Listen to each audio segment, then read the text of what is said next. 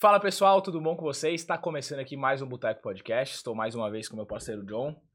Tamo junto, meu querido. Eu. E hoje estamos aqui com duas feras. A volta da Ná.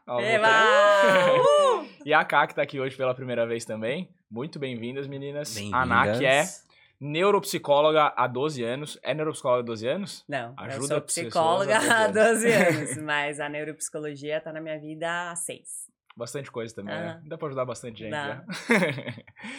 e é especialista em avaliação e reabilitação neuropsicológica. Host do Podcólogas junto com a Karina, né? Que Yes. dupla, eu já fui lá, inclusive, assistam um episódio lá, que ficou bem massa. E a Ká, que tá aqui com a gente também, que é psicóloga, tem especialização em medicina comportamental, host do, Podcó do Podcólogas, e as duas que não se desgrudam, vocês já devem ver nos stories aí, quem acompanham, né? Também tem um consultório que atende junto, então se você estiver procurando aí alguma ajuda psicológica, entra lá no consultório das meninas, na bio do Insta de vocês, encontra, né? Isso. Sim. Pra marcar a avaliação de vocês, a consulta de vocês. E a Ká, hoje, que tá aqui inaugurando o nosso podcast, já vou botar ela na fogueira aqui já de primeira, Tá. tá sentada na cadeira do Red Pill, Nossa. e ela que bate nos Red Pill, né? Ficou Ah, é? conhecida aí na internet como a psicóloga anti-Red Pill. Ah, é? Olha só, não sabia Exato. título, não. Como é que pegou, esse, como é que pegou esse título aí? Ó, é uma longa história, hein? Quer que eu conte? Ah, pode contar, pô. Então, eu fui num primeiro é, podcast que chamava Redcast. E eu cheguei lá assim, sem saber o que, que era Red Pill. Nossa. E com três Red Pills me entrevistando. e eu, tipo, começando no mundo do podcast, né? Acho que foi, Foi o um primeiro, né? é. Foi um dos primeiros ou o E primeiro. foi só tu como convidada? Não, foi um incel, que eu não sabia nem o que, que era o incel. Eu não sei Sensacional. até hoje. Não sabe? Sensacional. Não. Eu vou tentar explicar de alguma forma psicológica, né? É uma pessoa que tem uma crença de que ela não é desejada por ninguém. Ah, tá bom. É uma ah, crença, o incel é mas- assim? Hã? O incel é, incel. é assim? O incel é, essa é a nossa explicação. Eles, e- eu acho que eles se denominam, acho, tá? Que eu entendi, que é uma pessoa que ela não, não tem as características que, que agradam as mulheres ou São De atraentes. atrai- não são atração, aham. atraentes, é, é, nem financeiramente, nem no Hum. corpo, nem qualquer coisa. E aí ele, eles mesmos se autodenominam incel. Então ah, foi- entendi. Involuntário celiba Celi, é, é, é celibato. Pô, já me não, chamaram tran- não transa, mas não é porque ele não quer, é porque ele não Isso. consegue. Tipo isso. Pô, já me chamaram de incel, pô. Nada a ver, pô. Você tem namorada, não? Tenho. É, não. É, não é mesmo. Ah, entendi. E E aí? aí, e aí foi esse Nossa, incel. não é mesmo. Não, o cara é mó forte, né? Nada a ver. Psicólogo é uma merda, né?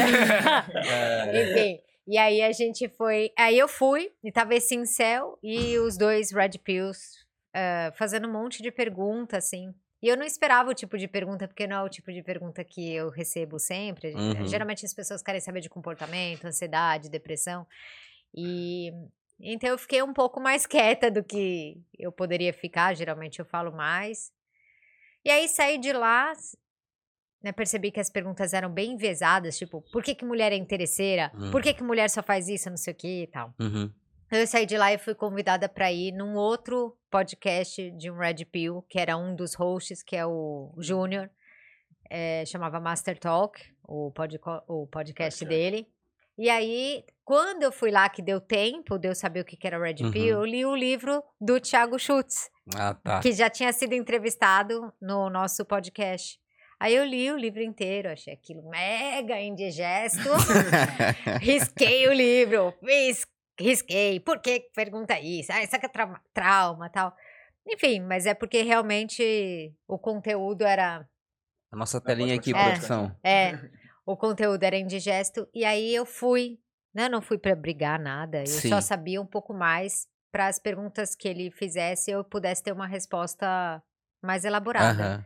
E o que aconteceu foi só uma conversa, a gente não teve nada de discussões e tal, mas os cortes parece que são Ah, entendeu. aquelas coisas, né? Sim. Aí virou a psicóloga versus o Red Pill. Hum, entendi. E Mas que é um problema psicológico, né? Pelo menos na minha visão. É, um- são muitas crenças ali. Muitas crenças que hoje a gente estava falando sobre isso, né? Que acaba colocando muito a mulher contra o homem, o homem contra a mulher, gerando um, um, Uma guerra do uma sexo. guerra de sexo e Uhum. é desnecessária, que a gente não tá precisando disso no nosso mundo, né? A gente tá precisando muito se conectar e estar junto e, e acaba favorecendo essa separação dos gêneros. né? que, a minha opinião, tá? E aqui deixando bem claro que essa é a minha opinião, eu acho que existe sim um fundamento, tá? Na, na teoria. Então, eles pegaram uma teoria que é aplicável ali dentro da biologia, quando a gente olha para os aspectos biológicos, que não é tão aplicável para a nossa vida humana, porque quando a gente fala de relacionamentos, é muito amplo. É algo que é muito complexo. As relações humanas são muito complexas. Uhum. Então, é difícil de você. Você tende a ser reducionista. E quando você é reducionista, você tende a gere- generalizar comportamentos que são comportamentos psicológicos complexos. É, é muito mais. Não dá pra você dizer assim, ah, o que te fez escolher sua esposa, sua namorada, seu marido. Não, não é uma, duas ou três características, é um conjunto de características que, quando interconectadas com a tua história pessoal, Exato. fazem Uhum. sentido pra você e que talvez não faça sentido pra você. Então, tipo assim, o Will não vai trocar de namorada com o João, porque a namorada que é perfeita pro Will não é perfeita pro João. Uhum. E aí, isso é muito... e aí quando a gente chega numa base assim, ah, a mulher perfeita é a mulher, sei lá, Jovem, jovem, jovialidade, fertilidade. Primeiro, como você mede o nível de fertilidade de uma mulher? Você consegue medir biologicamente a capacidade de reprodução da mulher no sentido de quanto que ela vai ter força para fazer um parto, Uhum. o que hoje também já nem é tão necessário, porque a Exato. maioria das crianças nascem de cesariana, que seria a, que- a questão do quadril mais largo Uhum. que é um, um traço, uma característica biológica que o homem tende a notar na mulher. Mas é isso que te faz escolher alguém? Porra, É uma não, cintura Tu fina e um olhar pra pessoa e falar assim, ah, ali tem a cintura larga, vai ser uma boa... Essa é parideira. É, vai parir bem, É. meu filho. Cara, E não É é o pensamento isso, da verdade, pessoa, Pode, né? pode até te chamar atenção. Só que você senta pra conversar. Uhum. E talvez nessa conversa você descarte aquela possibilidade ou você selecione aquela possibilidade por outras características. Porque vai muito além, porque tem coisas que de repente assim são intoleráveis pra uma pessoa. Uhum. Ah, eu gosto muito de uma pessoa que se comunique muito bem. Aí, às vezes, a pessoa não consegue se expressar tão bem. Talvez isso seja um fator de que para aquela. E que para outra pessoa é maravilhoso, porque ela adora alguém que não fala muito, que é mais quietinha, porque ela quer falar mais no relacionamento. Então, as variáveis são muito infinitas. E é por isso que é tão difícil a gente falar sobre relacionamento. Uhum. Que é uma coisa que os caras reduziram a biologia. Isso. É isso. Lá, a, a ideia que a gente começou a perceber eram alguns homens é, buscando com dificuldade de relacionamento, todo mundo passa por algum tipo de dificuldade, Sim. e como o homem tem muito menos acesso, eu tô falando da minha teoria, é, isso é real, como homem tem, vai muito menos ao psicólogo, isso é real, Uhum. é, eu fico pensando em onde eles vão buscar ajuda, né? Onde vocês buscam ajuda. E aí surgem esses grupos de orientação que eu te dou uma resposta para sua angústia. Eu perguntei até para um dos Red Pills, né? Quem te procura, procura por quê? Aí ele falou, é, geralmente homens que terminaram o relacionamento por uma traição, às vezes da mulher, e ele fazia tudo direitinho, que é, ele considera que ele fez tudo Ele é direitinho sempre o bonzão, né? ele precisa achar um porquê, porque às vezes eles estão sofrendo ainda com o relacionamento, tipo, meu, por que, que ela fez isso? Por que, que ela fez isso? Uhum. Porque E aí vem uma teoria pra te falar, sabe por quê? Vou te explicar por quê. E a explicação até dele foi assim, cara, às vezes esse cara precisa de uma resposta, nem a resposta certa, mas você dá uma resposta, ele acalma. Uhum. Né? Você precisa, né, achar, meu, fiz tudo certinho, era um, um pai legal, trabra- trabalhava, cuidava bem, por que que eu fui traída? Aí vem, ah, mas é porque é a mulher, tá, tá, tá. É, a pessoa tá psicologicamente abalada e vem alguém dar uma resposta que ela quer ouvir. Não é nem Lógico. às vezes o que precisa, né? Mas quer ouvir, cara, vai se abraçar naquilo, né? Lógico. E isso foi até um ponto, já que a gente tá falando de Red Pill, enfim, um ponto que, que eu também não conhecia quando a gente teve o episódio aqui. Eu também fui saber na hora. Fui aprendendo na hora ali. Fiquei meio em choque, mas enfim. E, e daí foi um ponto que, pô, veio muito à tona, pelo menos na minha vida, assim, começou a aparecer muita coisa. Os meus amigos começaram a comentar. E. O que, que eu ia falar mesmo? O que, que eu falei? O que, que eu falei no começo? Volta, me ajuda. Calma, Red que Pill, que tá você falando não sabia. Pill. Você também não você ficou em conhecia. choque. Que eu fiquei em choque. Isso. Ah, e foi. Ah, a nossa preocupação. Que a gente trocou uma ideia, né? É tipo. Uma coisa, claro, que é ruim também, mas um, um homem já formado, seus 40, 30 anos, ter acesso a esse tipo de, de informação no momento ruim. Uhum. Agora, um adolescente com 15, 16 tem a primeira desilusão amorosa na Isso. escola e ter já acesso a esse tipo de conteúdo, tipo, o mal que isso pode ser pra uma geração inteira, né? Sim. João, eu acho que vai além disso. Eu acho que tem a, a molecada que tá na internet ainda tá formando personalidade, ainda tá em fase de desenvolvimento, porque a gente vê hoje que um bebê muito pequenininho, ele tem acesso ao celular e isso vai ser inevitável. Então vai ter muita gente que vai começar a desenvolver o seu senso crítico baseado em coisas que talvez não sejam tão bacanas, porque são coisas que nos afastam enquanto huma- humanidade ao invés de nos, nos Uhum. conectar. E o que nos trouxe até aqui foi conexão. Por que, que o homem não é mais forte que o leão? O homem não, não, não, é, não tem uma visão noturna melhor do que uma águia? O homem não tem, não tem força, o homem não tem destreza de, de garra, de, de força. Por que, que a gente chegou até aqui? Porque a gente se uniu enquanto grupo e a gente criou ferramentas. Uhum. É a e a gente está no topo da cadeia alimentar. A habilidade E nossa é a espécie, socialização, né? exato, nossa espécie poderia já estar extinta.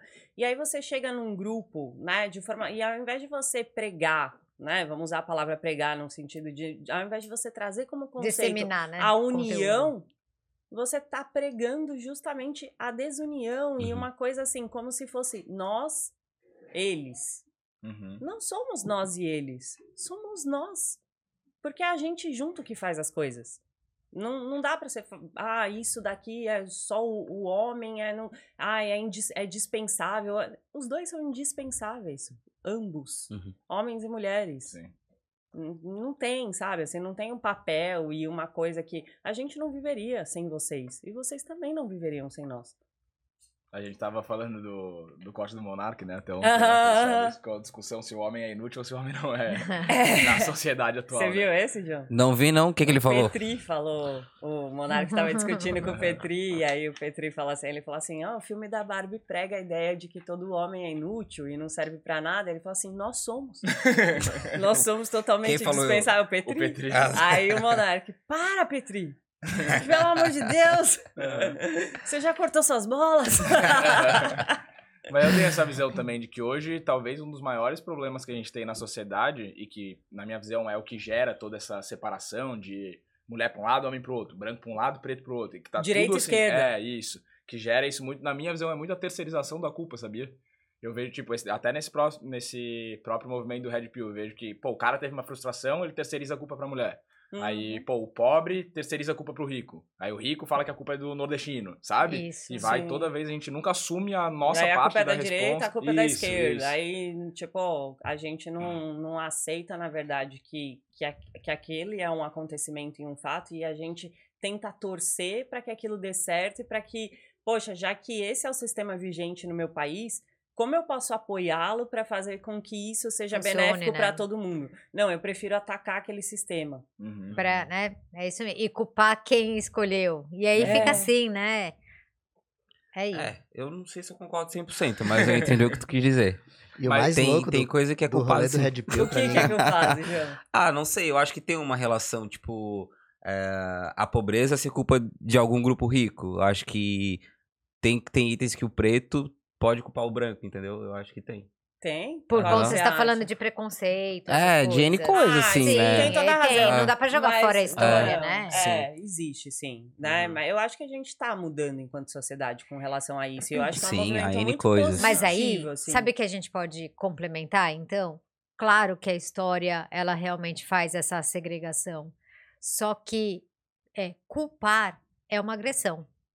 Né? É um tipo de agressão. Quando você fala, Uhum. você fez isso, Sim. você culpa. E eu acho que o que ela tá falando, que eu concordo, é que esse jogo de culpar não leva ninguém a nenhum lugar. Com certeza. É conscientizar, falar Uhum. sobre, sem precisar bater no outro para você poder falar, olha, Uhum. e é isso que está acontecendo. A gente está precisando bater no outro para poder mostrar alguma A força. é. E, e o caminho para conexão nunca é bater, Uhum. nunca é. Então, ah, então você bateu em mim, então eu vou bater em você também para você agora, pra gente ficar igual. E não sai, né? É guerra. Isso é Uhum. guerra sem arma, mas é e na guerra. minha visão gera um monte de. Não sei se chega a gerar transtorno, porque transtorno é uma condição clínica, né? Sim. Uhum. Mas gera um monte de problemas no sentido de assim, por exemplo, o político A fez uma coisa e eu gosto desse político A, então eu falo que essa coisa é, é certa. Aí É, o político assim, B né? É, aí o político B fez a mesma coisa. E daí eu falo que tá errado porque foi o político B que fez. Isso. Tá, esse eu sei um conceito da psicologia que eu posso trazer aqui pra gente falar, né? Quando, quando, o que que acontece psicologicamente é que isso é antigo, faz muito tempo, isso é desde que o homem é homem. Mas isso se amplificou na nossa visão, a gente começou a enxergar isso com o uso contínuo da internet. Quando eu tenho uma crença a respeito de alguma coisa, então, por exemplo, eu acredito que o político A é, é o político mais com mais expertise para comando do meu país. E aí, consequentemente, eu vou contra o político B.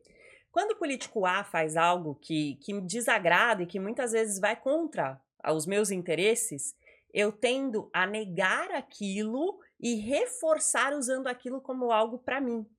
Porque vai se tornando, fica mais difícil de eu olhar, porque tá mexendo no meu sistema de crenças vigentes.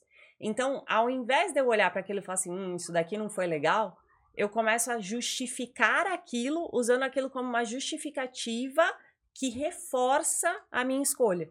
Posso dar um exemplo? Pode. É, vamos falar da nossa vida pessoal que fica bem simples. Supondo que você teve uma experiência de vida e que te fez se sentir inferior. Por algum Ah. motivo, tá? Você, você sofreu um bullying, alguma coisa. É, você começa a ter um viés na forma de enxergar o mundo. Então, um garçom, por exemplo, demorou mais para te atender, você pode falar, tá vendo? É, ele não gostou de mim por. E você tem um monte de possibilidades de enxergar aquilo como o restaurante está cheio ou qualquer Uhum. coisa, mas você tem uma tendência a reforçar aquela crença, porque aquela crença é a que aparece na sua cabeça, é o pensamento que aparece, que a gente chama de pensamento automático. Tem uma crença por trás, eu sou inferior. E essa crença fica mandando pensamentos automáticos para você, dizendo: Olha lá, ele não olhou para você. É porque ele prefere atender outra mesa, ou qualquer coisa assim, tá? Eu, Uhum. eu, eu até dei esse exemplo porque é, eu tenho um grande amigo que é preto e eu fui para casa dele em Barcelona, fui ficar é, lá, ele foi me acolher num momento importante da minha vida. Muito amigo meu. E aí a gente, ele tava falando, cara, eu sofro muito preconceito porque, enfim, a Europa, Uhum. né? A Espanha. é Ainda mais racista. Espanha, né? a Espanha, tal. E vive mesmo, e viveu, preco viveu preconceito e tudo mais. Então, isso é uma realidade, e isso virou também uma, uma. Seja realidade ou imaginação, fato é que isso já se consolidou dentro dele Uhum. como algo inferior. E nós estávamos, de fato, num restaurante, tá? E nesse restaurante estava lotado. Eu estava sentada com ele na mesa. E o garçom não veio na nossa mesa, mas ele não estava vindo na mesa. E ele falou: Sabe por que, que ele não tá vindo? Ele não tá vindo porque eu sou preto. E eu falei: Não é por isso. Ele não tá vindo porque ele não tá vindo na mesa de ninguém, tá lotado aqui. Ele não é, Caio, eu tenho certeza que é. A certeza dele e a minha não certeza, a minha tem a ver com a minha crença, a dele tem a ver com a crença dele, entendeu? Quem que tá certo? A gente não sabe, ninguém pode inferir o que, que o, o O garçom garçom tava estava pensando. fazendo. Aham. Tudo isso são inferências. Só que para nós, inferência é a realidade. A gente não imagina que, ah, eu posso estar errado. Eu tinha certeza que ele estava errado, ele tinha certeza que eu estava errado. São inferências. E a gente faz isso na vida. Então, isso a gente faz com político, isso a gente faz com qualquer coisa que você acredite muito. É mais difícil de você aceitar uma frase que vá contra aquilo tudo que você já construiu.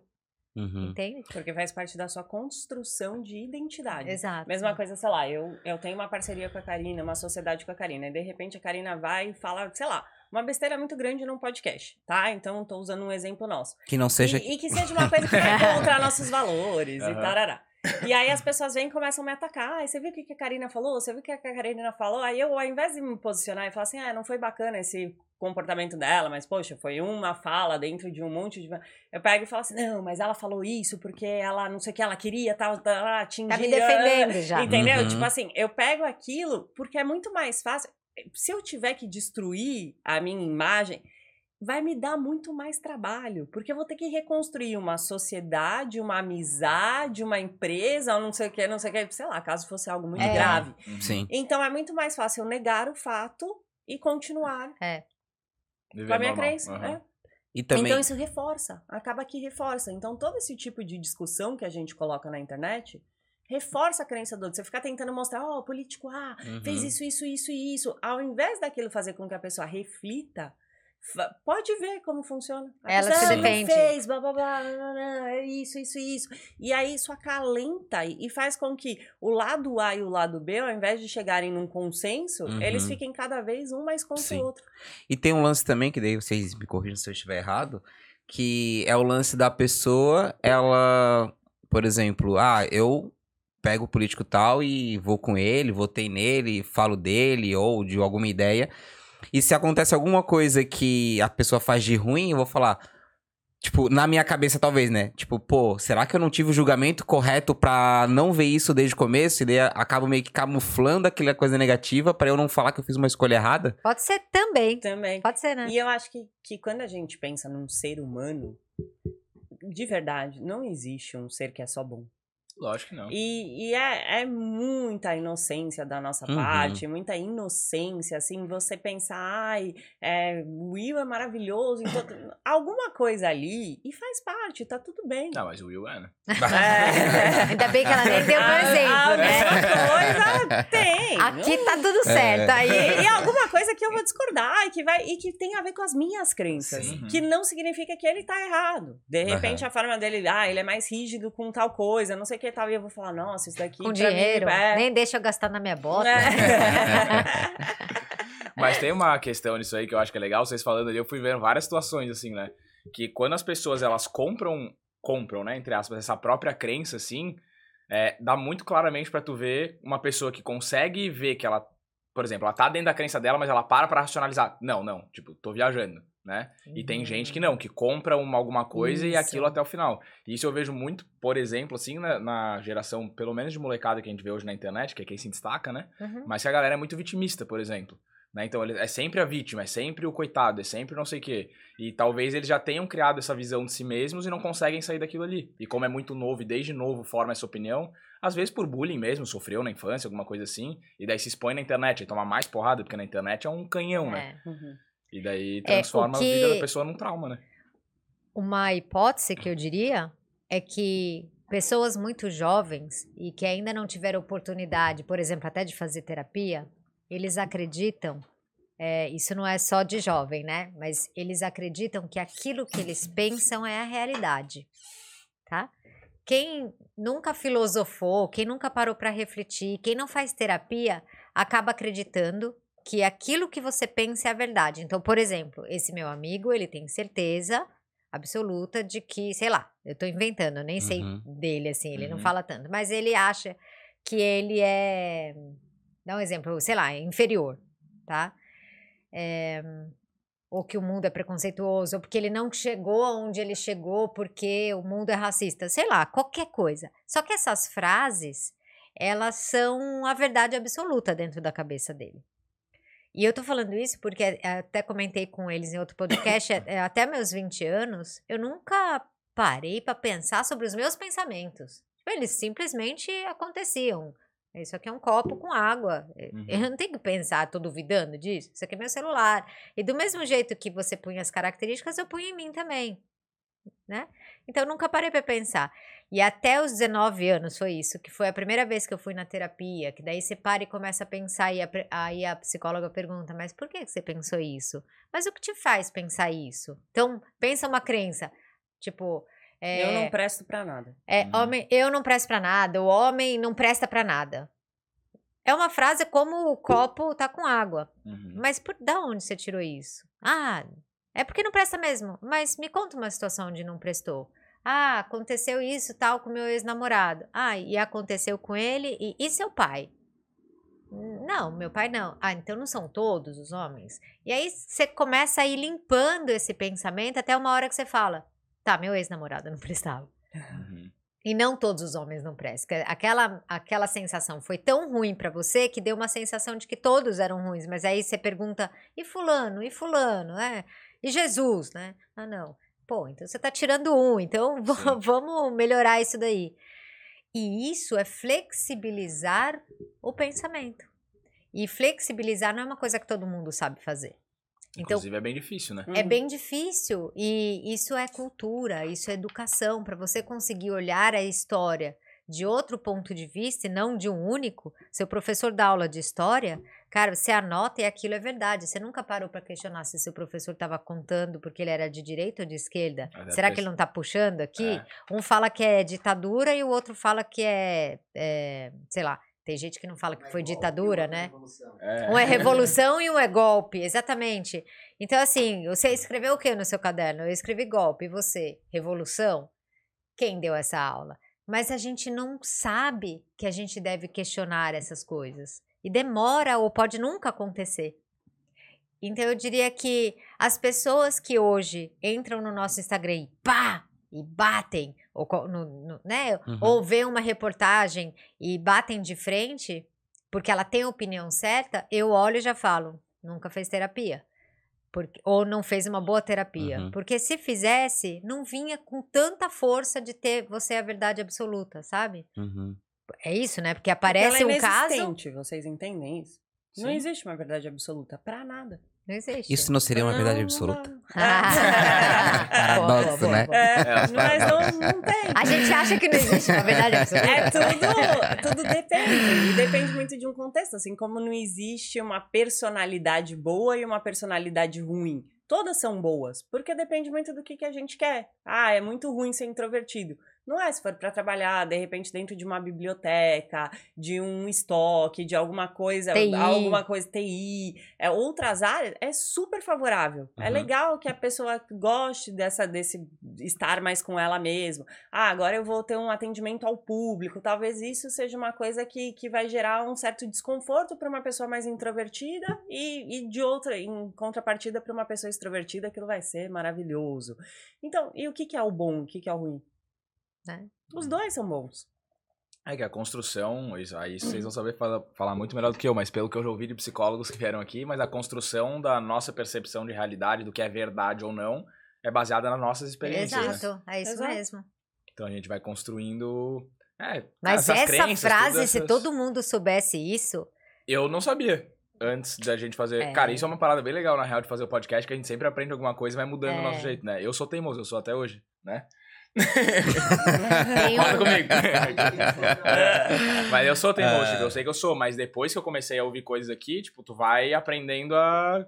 Tá, talvez eu devolvi um pouco mais os outros. Talvez eu acho que é verdade, mas eu consigo agregar um ponto do que a pessoa trouxe. Que nem Uhum. todos os episódios que vem aqui. Não é que eu concordo com todas as teorias, né? Tipo, do Red Pill. Eu não concordo com várias paradas do que ele falou. Mas teve algumas coisas que eu achei interessante. Né? Não é porque, pô, não concordo com os Red Pill, vou negar tudo que eles falam. E nem tem algumas ouvir, coisas. né? Eu acho que às vezes é legal ouvir. E Eu acho que Ah, o que trabalho tem que, a Karina também. fez lá foi o de psicoeducação, de verdade. Eu não Uhum. acho em nenhum momento que ela foi, foi bater, agressiva e nem, nem nada disso, assim. Eu acho que ela disse coisas querendo mostrar que, tipo assim, olha, não existe só essa realidade. Uhum. Existe também essa outra, existe também essa outra. Vamos olhar p- pra isso com, com outra perspectiva. Eu acho que de verdade foi um trabalho bonito de psicoeducação.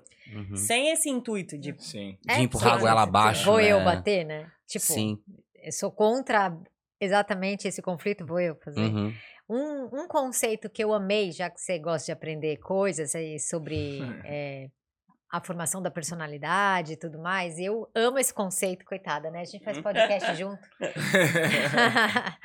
é o conceito do meu e do eu, que eu aprendi, na verdade, no budismo, tá? Mas é, fez muito sentido para mim.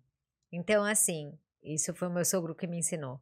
É, a gente tem uma tendência a acreditar, a pegar coisas do, da nossa vida e acreditar que aquilo é meu ou faz parte de mim. Então, o exemplo que eu dou, por exemplo, é meu celular, tá? Isso aqui é bem comum.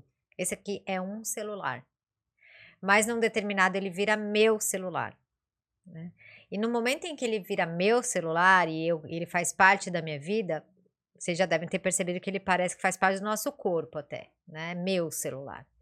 E aí, alguém é, mexe no meu celular. Eu não tô falando de invasão de privacidade, nada disso, tá? O exemplo nem é o melhor do celular, tá? Podia Mas ser o copo, tá? O copo. podia ser o copo, Aham. ou podia ser o, o que eu falo. É, va- vamos no celular mesmo. Alguém mexe. Ah, eu gosto do exemplo do elevador. Você entra num elevador e tá sozinho. Tá bom, você tá lá, olhou no espelho, arrumou o cabelo e tudo mais, tal. Parou no outro andar, entra alguém. Às vezes você fica de mau humor. Você pensa, ai, que saco, entrou alguém. Como se o elevador fosse seu. Aham. Tipo, aquele era meu espaço, meu. Que saco, né? É, bom dia tal. Quem nunca sentiu isso? Uhum. É uma sensação de alguém invadiu o meu espaço, mas não é o seu espaço. Isso a gente faz, começa a transformar as coisas e os lugares em meu. Um exemplo muito comum aqui no Brasil é o futebol. É, você fala, Meu time. meu time. Não, não é seu time, mas tá bom, é o meu time. Na verdade, ele é um time em que, porque você nasceu na sua família, com a sua história, sei lá, seu pai era daquele time, te levou a jogar, ou você viu um campeonato e viu aquele time, né? Aham. Você já se Sim, identificou. Já me identifiquei muito. É. Aí você, de repente, aquele time que era só um time, vira o seu. Uhum. Aí você compra a camiseta do time, aí você começa a falar o meu time, aí eu sou o que que você é? Torcedor De quê? Não. do Havaí? Do Havaí. Ah, não, não sou. Ele é torcedor como do fala, Havaí. Eu sou eu sou havaiano. Ah, Eu Sou havaiano. havaiano. Porque Sou fala, eu havaiano. sou palmeirense. Sim, né? Exato. Tipo, Então, Você torna havaiano. naquilo. ele é um time daqui? É, Se tivesse nascido em São Paulo, já não era seu, entendeu? Você ia ser São Paulino. acho que não. Eu, E ia eu ia te levar pra esse caminho. Então, é, o time começa a fazer parte de você. Mas a gente vai se identificando tanto com isso, né? Que você começa a criar um amor por aquilo. E aí, no fim, você é o João e eu sou, eu sou o João e eu sou havaiano. E quando vem alguém para falar do seu time ou falar de um outro, dá uma sensação de tipo, meu, de desrespeito. É que nem o elevador. Você entra no meu mundo. Por isso que dão as brigas. É o meu time contra o seu time. Mas era um time. Cara, você não ganha um centavo com isso. Pelo contrário, Ah, só você gasta. só gasta. Você só gasta. É. E aí, essa, a gente faz isso com todas as coisas, né? A gente Uhum. vai se identificando e vai Minha pegando. amiga, é minha, minha amiga, mãe, é minha, minha. meu namorado. É. Uhum. E aí vem o ciúmes, porque é meu. Então não olha, porque ele é meu. Você tá olhando? É meu. Tipo, cara, e isso é fonte de sofrimento. Porque você carimbou, eu brinco que você carimbou em todo mundo, é minha amiga. Carimbo da Karina, meu amigo, meu, é meu time, meu celular, meu copo. E começa o sofrimento daí. A pessoa tirou seu copo de lugar na sua casa e pôs aqui. É, Quanto mais metódico, mais inflexível você é e mais grudado nos seus meus e eu, você fala, cara, quantas vezes eu já falei que meu copo é aqui que eu gosto, porque aqui é o meu lugar onde eu escolhi e ninguém tem o direito de entrar no- né, nesse meu Uhum. espaço. É, esse conceito no budismo, eles falam que um dos treinos que- da flexibilidade para a gente se tornar não só olhar as coisas de um outro ponto de vista, eles trazem isso do tipo, começa a perceber que as coisas não são suas. Tipo, o meu marido, ele. Tudo bem, né? O meu marido, nesse conceito, tá? O Ele meu não é marido só não meu. é meu. É, ele não é só mas isso, não é. ele é outras coisas. Sim. Ele é, Ele é pai, filho, é pai, Ele é um homem, ele é um trabalhador, ele é um cliente Ele de um não é- restaurante. Sim. Ele é, É, outras... só pra não dar aqueles cortes retardados, né? Gente, quem comentar de forma retardada é retardado. Assim, o que eu quero dizer, ele não é minha posse, Sim. tá? Ele tá comigo porque ele quer, isso é um desejo dele. Uhum. No momento que ele achar que não vale a pena ficar comigo, Uhum. Ele pode ir embora. Não é porque eu quero que ele seja meu e eu desejo, ele não é minha posse. E, e essa posse, essa sensação de posse, quantas vezes a gente tá vendo mortes toda hora, feminicídio, Uhum. ou, né? Porque as pessoas acreditam que o outro é dela. Se não vai ficar comigo, não vai ficar com ninguém, porque é minha, e pá, e mata. Da onde veio isso? Do meu time, do meu celular, do meu copo, da minha mulher.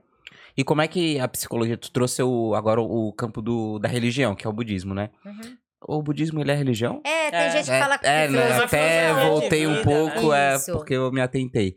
E, e a psicologia tem alguma coisa que Hum. trata diretamente esse ponto aí do, do meu, do ego, talvez?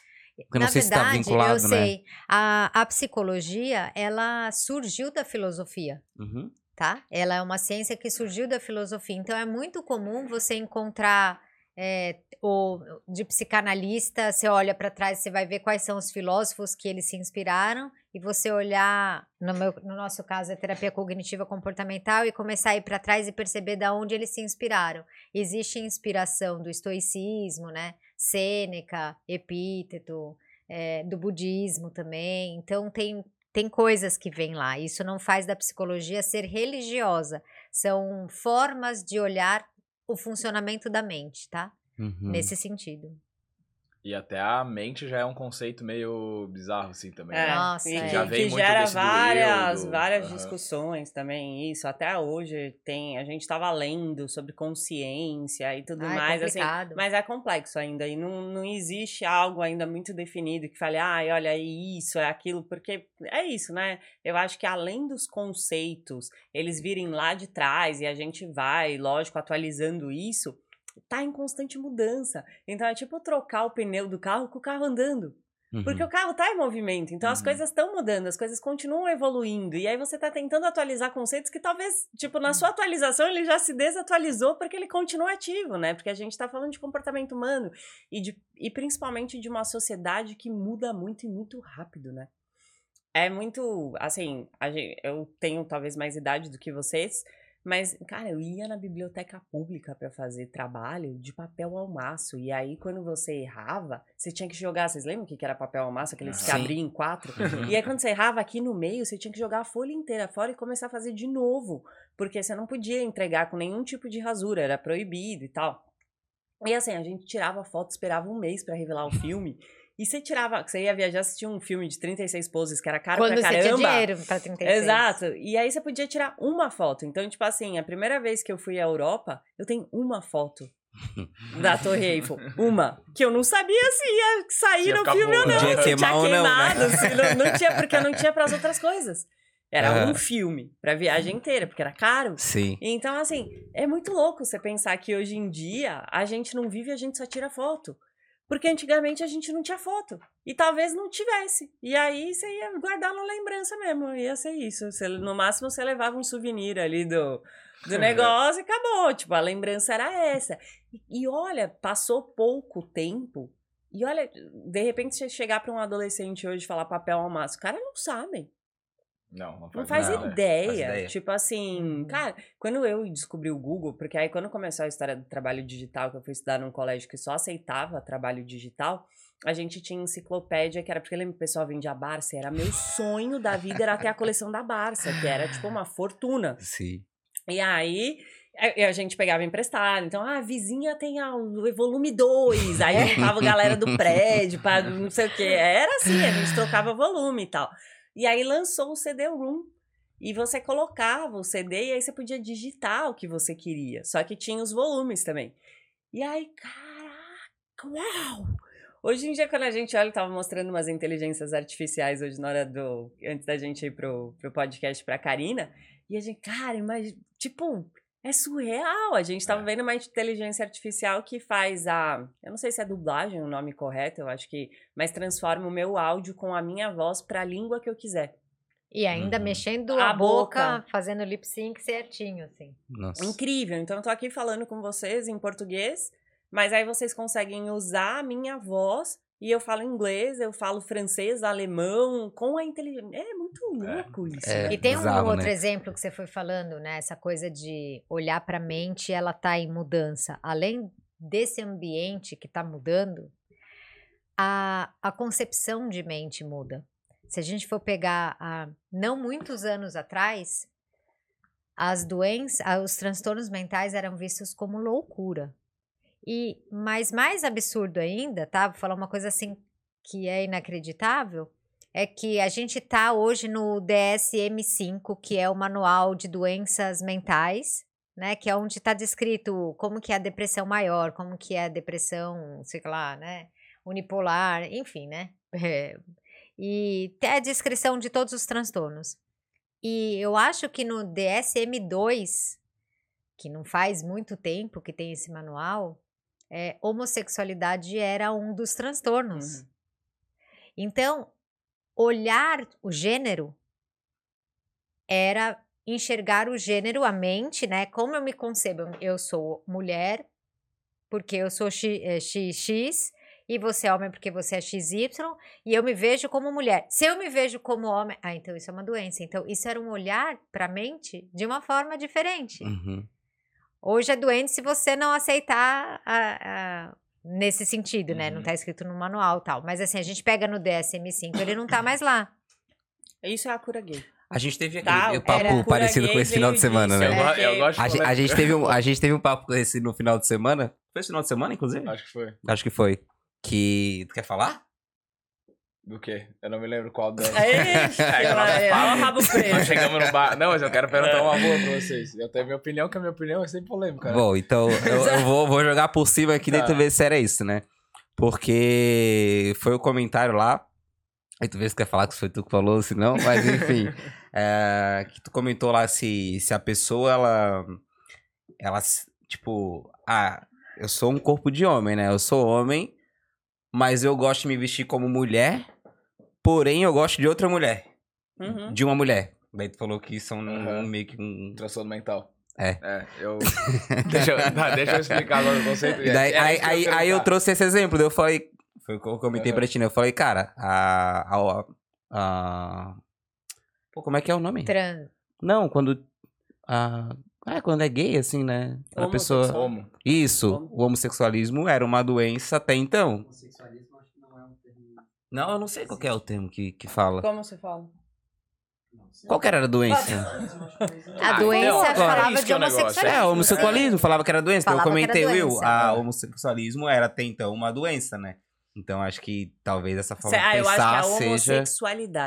Homossexualidade. É, Pode mas ser. o homossexualismo é o É, ato que- de é, ser, sei é, lá. sei lá. É que hoje Mas existe, tem Não, dos né? é- né? desculpa se eu falei errado. Eu não sei. Ah, eu também não sei falar. Se Eu alguém pegar um corte. Não, é.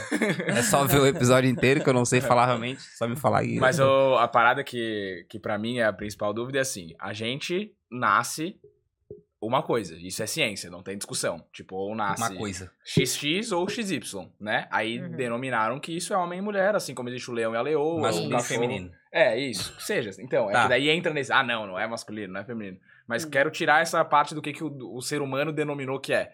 Mas tu Uhum. nasce ou uma coisa ou outra coisa. Isso. Daí começaram, essa pessoa que nasceu XY, por exemplo, ela se considera que ela é um cachorro.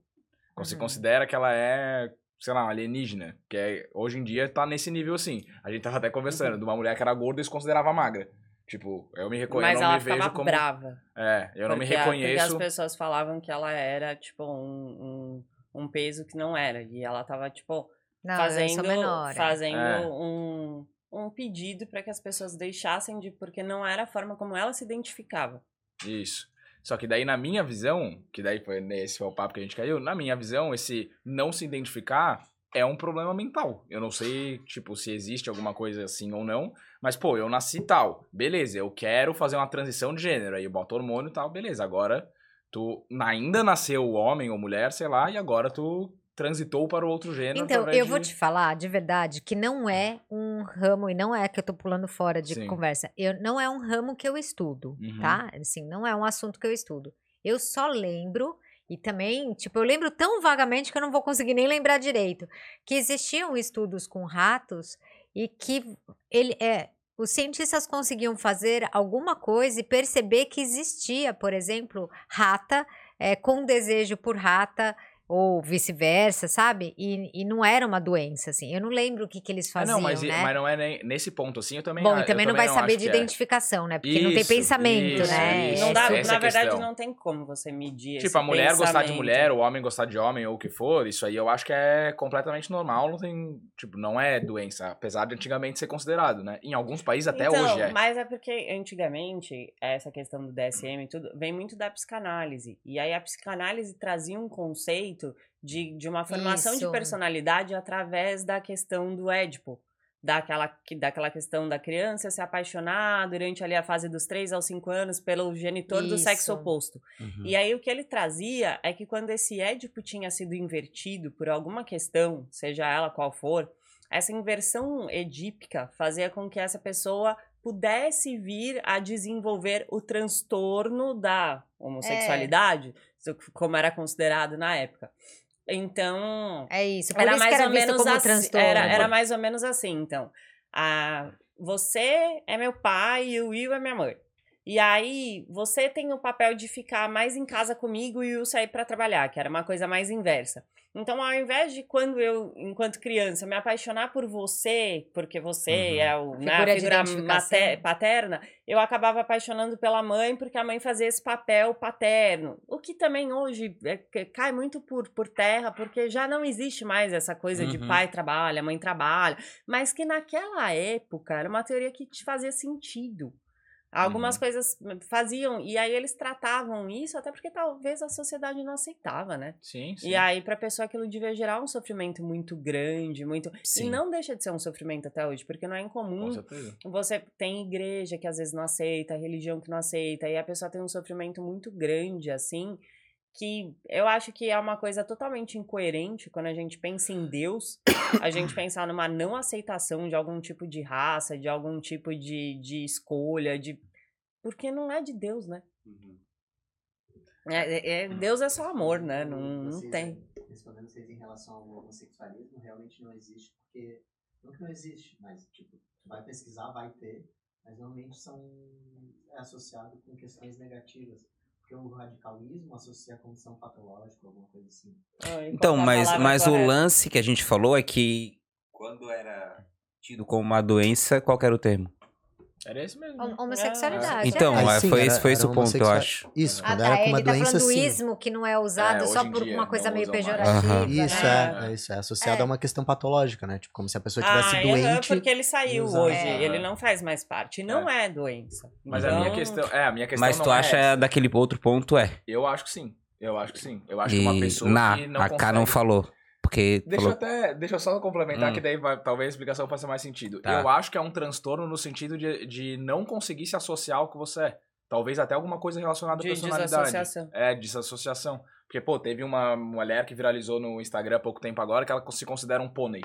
Porra, tá de sacanagem, pô. tá ligado? Tipo, não existe isso. Será? Tipo, é algum... Mas tem, mas tem uns caras em É, outros exato. países que fazem.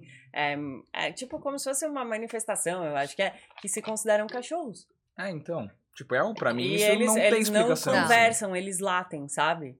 Um com o outro. É sério, procura na internet. Tem aí eles, tipo, eles, ao invés deles conversarem, assim, tem. É um país, assim, tipo, Finlândia, mais, Uhum. dis- mais distante, assim. E aí, ao invés, tipo, quando eles sentam, falam, uou, uou, aí o outro fala, uou, e aí eles conversam. Só que eles se entendem, assim. Mas se entendem mesmo porque a linguagem vai além de palavras. Sim, A sim. gente se comunica com o olhar, a gente se com... Então, a comunicação acontece entre Sim. aquele grupo. E não é um único indivíduo, não, são alguns indivíduos. Tipo, é um grupo Mas mesmo. então, vamos, Bah. sei lá. É, a gente tá falando de grupo, a gente tá falando de identificação. é, a- quer saber? A gente não vai conseguir chegar no É, den- sim. denominador, porque a gente nem tem tempo suficiente de entender. Eu digo, sabe, é um negócio meio novo. É. É, na minha infância, que faz tempo, é, quando tinha homossexualidade, cara, era porrada, assim, sabe? Tipo, muito bullying. E isso é uma coisa de 20, 30 anos atrás mudou completamente. Acho que a gente não tá preparado para entender o- esse movimento. E, lógico, que tem as bizarrices. Começa a ter bizarrice. E a gente não, não consegue mais saber o que, que é bizarro, o que, que é esperado, o que, que é normal. A mulher é pônei, então ela quer, quer transar com outro pônei. Tipo, Mas o que, que ela faz? Cara, ela come, tipo, capim? Se veste, Será né? que ela- se veste. Come? grama? Daí o do come grama eu não sei, mas Ah, ela então, usa tipo mas aí- Ah, pata... porque se se considera capim, eu quero que coma É, grama. então. Aí E- o cachorro não, vai comer eu vou, eu vou, da- eu vou além. de- Eu vou no se relacionar com pônei, será que? Então, mas Que aí eu pode ser sei. que Já vi esse tamanho do ah, negócio do pônei, já? personalidade mesmo. É, mas é um, pode ser um transtorno de Ou é personalidade, perigoso. sei lá. Ah, não sei dar nome pra esse nome, É, não então. estudo isso. É, Mas eu isso nunca- hoje- Eu, eu teria que, tipo assim, na verdade, o que teria que ter era um estudo. Porque aí, pra gente poder validar alguma coisa, Sim, teria sim. que ser feito um estudo certinho. Aí tinha que pegar várias mulheres pôneis. Ah, só deve ter aquela lá. Entendeu? Só deve ter aquela ali. Só tem Porque essa. o N tem que ser grande pra você poder ter Sim. uma, uma precisão é, estatística, né? Mas- Pra você poder falar com relação a alguma Mas coisa esses desse transtornos tipo, de assim. personalidade, assim, eles consideram a partir da onde? Tipo, poderia Então, entrar num negócio desse, de por perso- exemplo? Eu pensei nisso com a K. A gente tava, inclusive, falando muito desse assunto. Tipo, mas de tudo que a gente estudou até hoje, não tem. É, da- do que a gente viu, a gente não viu relatos de pessoas que uma das personalidades fosse uma personalidade animal. Entendi. Eu não vou dizer que seja impossível, porque é um transtorno muito amplo. com Normal, eu não vou achar que é alguém entrar no meu consultório e falar, eu sou um pônei. Não, mas é- vamos dizer que a pessoa Né? tem um TDI. Sim. E aí, uma das 24 personalidades Pode da um pessoa pônei. seja um pônei. Então, mas aí é um transtorno, né? É isso que É, eu falando. eu- eu entendeu? Eu, acho nunca que- vou achar que é normal. Pode eu ser. acho que pode ser, tipo, mas eu, não existe relato, geralmente, que, do que a gente tenha visto, É, tá? nossa. tipo, Uhum. no- que Então, assim, de tudo que a gente estudou, a gente foi muito atrás do TDI por conta dessa alta que, que Uhum. tá, do, do transtorno e tudo. A gente estava lendo, inclusive, artigos científicos sobre. A gente não viu ali descrito que existam pessoas que pós, que tenham personalidades que sejam Que não animais. sejam humanos. Geralmente são humanos, só que são humanos muito diferentes uns dos outros. É, idade. Ah, pode ter É, gênero diferente, É né? Você pode ter. trejeitos, Sim, sim. fala, tom de voz. Então aquele filme do alteração. Fragmentado lá é totalmente ficção, né? Porque a última. A última não, né? Uma das era uma fera, né? Tu lembra daquele filme? Ah, é. É, Era é uma um- fera, né? Então, sim, né? O filme traz. E o filme foi estudado. Sim, o Né? filme foi. É, a gente tá estudado. falando. Assim, isso é muito raro. É, e aí a gente tava conversando. A nossa sorte é que a gente atende muito, então acaba que mesmo sendo 1%, Vocês é, já, tiver- já, já já aconteceu. Já. Eu tive um E como é que caso. foi a experiência? Então, foi super bizarro, pra falar a verdade, porque, não, tô falando da experiência de ter saído do livro, uma coisa que você lê em livro e de Isso, repente e se vê, acontece na isso, frente, aham. e você fala, caraca, existe mesmo. Aham. Eu só atendi uma vez, porque eu falei, eu não sou especialista nisso, e pra poder te ajudar, eu prefiro encontrar alguém que seja especialista, né? É, contando brevemente, era uma pessoa que ela tinha dupla personalidade, Era- eram só duas. só duas. Tá. E ela não tem memória do que a outra faz, tá? Ela fica sabendo porque a família conta, porque ela posta coisas como a outra personalidade no mesmo perfil, é, porque é um perfil profissional. E esse perfil profissional, você consegue claramente, porque ela me passou e, e eu olhei, você vê claramente quem tá numa personalidade, quem tá na outra personalidade. Então, Uhum. uma se veste de um jeito, fala de um jeito, o tipo de stories é de um jeito, né, de feed e tal. E quando você vê o outro, é tipo, é bizarro, é muito diferente. Não parece a mesma pessoa. O batom é de outra cor, né? O- e Desculpa. e o, não, e o grande sofrimento era o sofrimento de ter vivido realmente, que é o histórico. É, ela cumpria todos os requisitos, por isso que eu não tive dúvida na primeira sessão de falar, cara, você precisa procurar, porque isso é um transtorno, Uhum. né? É um TDI mesmo. E ela teve um trauma de infância e foi ali o rompimento. E a, e a grande questão era um desejo, porque ela não sabia que tinha TDI, era um desejo de ser uma única pessoa.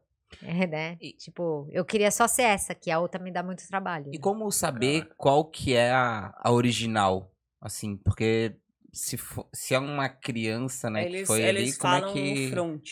É, eles Mas se quem tá no front é como quem tá na fran- frente. Ah, tá. É, mas, Mas- o que eles falam é. O que a gente viu Tá, até quem na. tá no front, então, é a personalidade que tá se manifestando naquele momento. É, e qual que é a personalidade... Não sei se isso pode Então, falar eu até, acho na que verdade. depende se existe, porque, assim, se você pegar várias pessoas com TDI, tem umas que falam, ah, eu sou, é a Gabriela que manda. E as outras se referem a ela. Tipo assim, é, no caso a gente tava É, vendo a na Giovana, né? Que ela fala, é, né? ela fala, não, a Giovana, não sei o quê, a Giovana. Todas se Uhum. referem a Giovana, Sim. né? Então parece que a Giovana é a central. E as outras Que ficam. pode ser aqui, Mas ela não aqui... gosta que fale o nome dela. Pois ela é. gosta que use como Sistema. sistema resiliência. Sim. É, mas isso porque para respeitar as outras outras 27, quer dizer, eu não sou uma, eu sou Meu Deus. 28, né? Não, são 18. É, mas é que a gente viu outra, Teve, né? é, teve outros exemplos. São 18. É. E, e esses intervalos, eles são muito longos que Depende. tu pode ficar?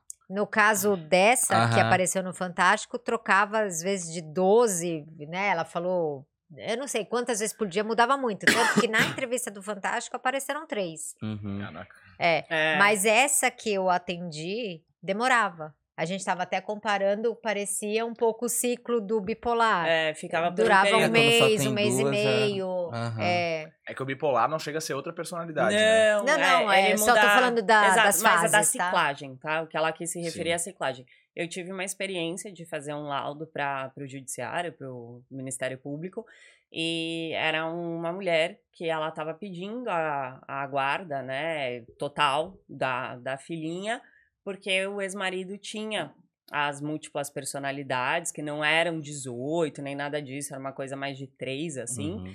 E, e ela tinha o histórico de mensagens, então não tive nenhum tipo de contato, mas eu precisei olhar para esse material para poder escrever o laudo, alegando quais eram as, o, o que ela queria, né? Sim. Ali, qual, qual era o sofrimento e a dor dela para que o Ministério Público tomasse a melhor decisão com relação a isso. O meu papel era expor o sofrimento dela.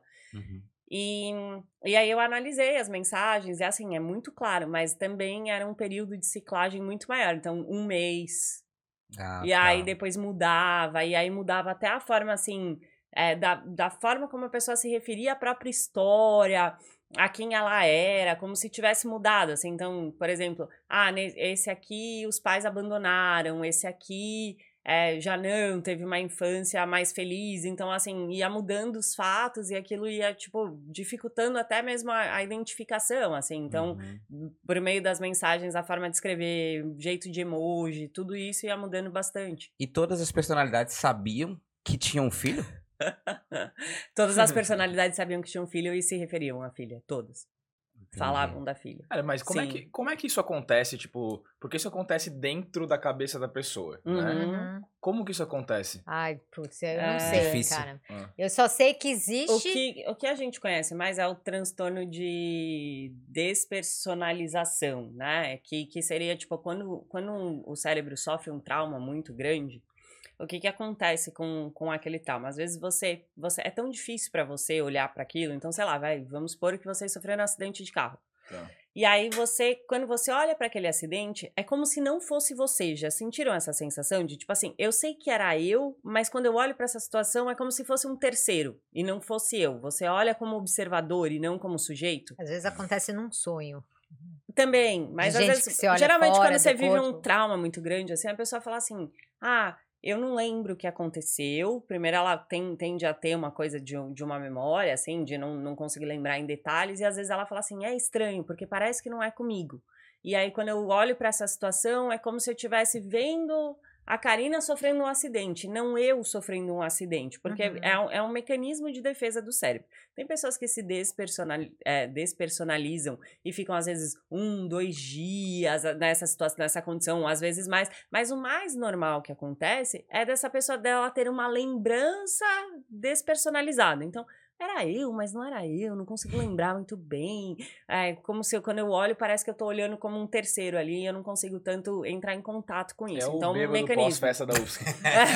Você olhando no espelho da balada bebaça, tá ligado? Exato. É, agora- Parece eu, né? Agora, com relação ao TDI, eu sofri traumas durante um período é, da minha vida que é um período crucial para a formação da minha personalidade.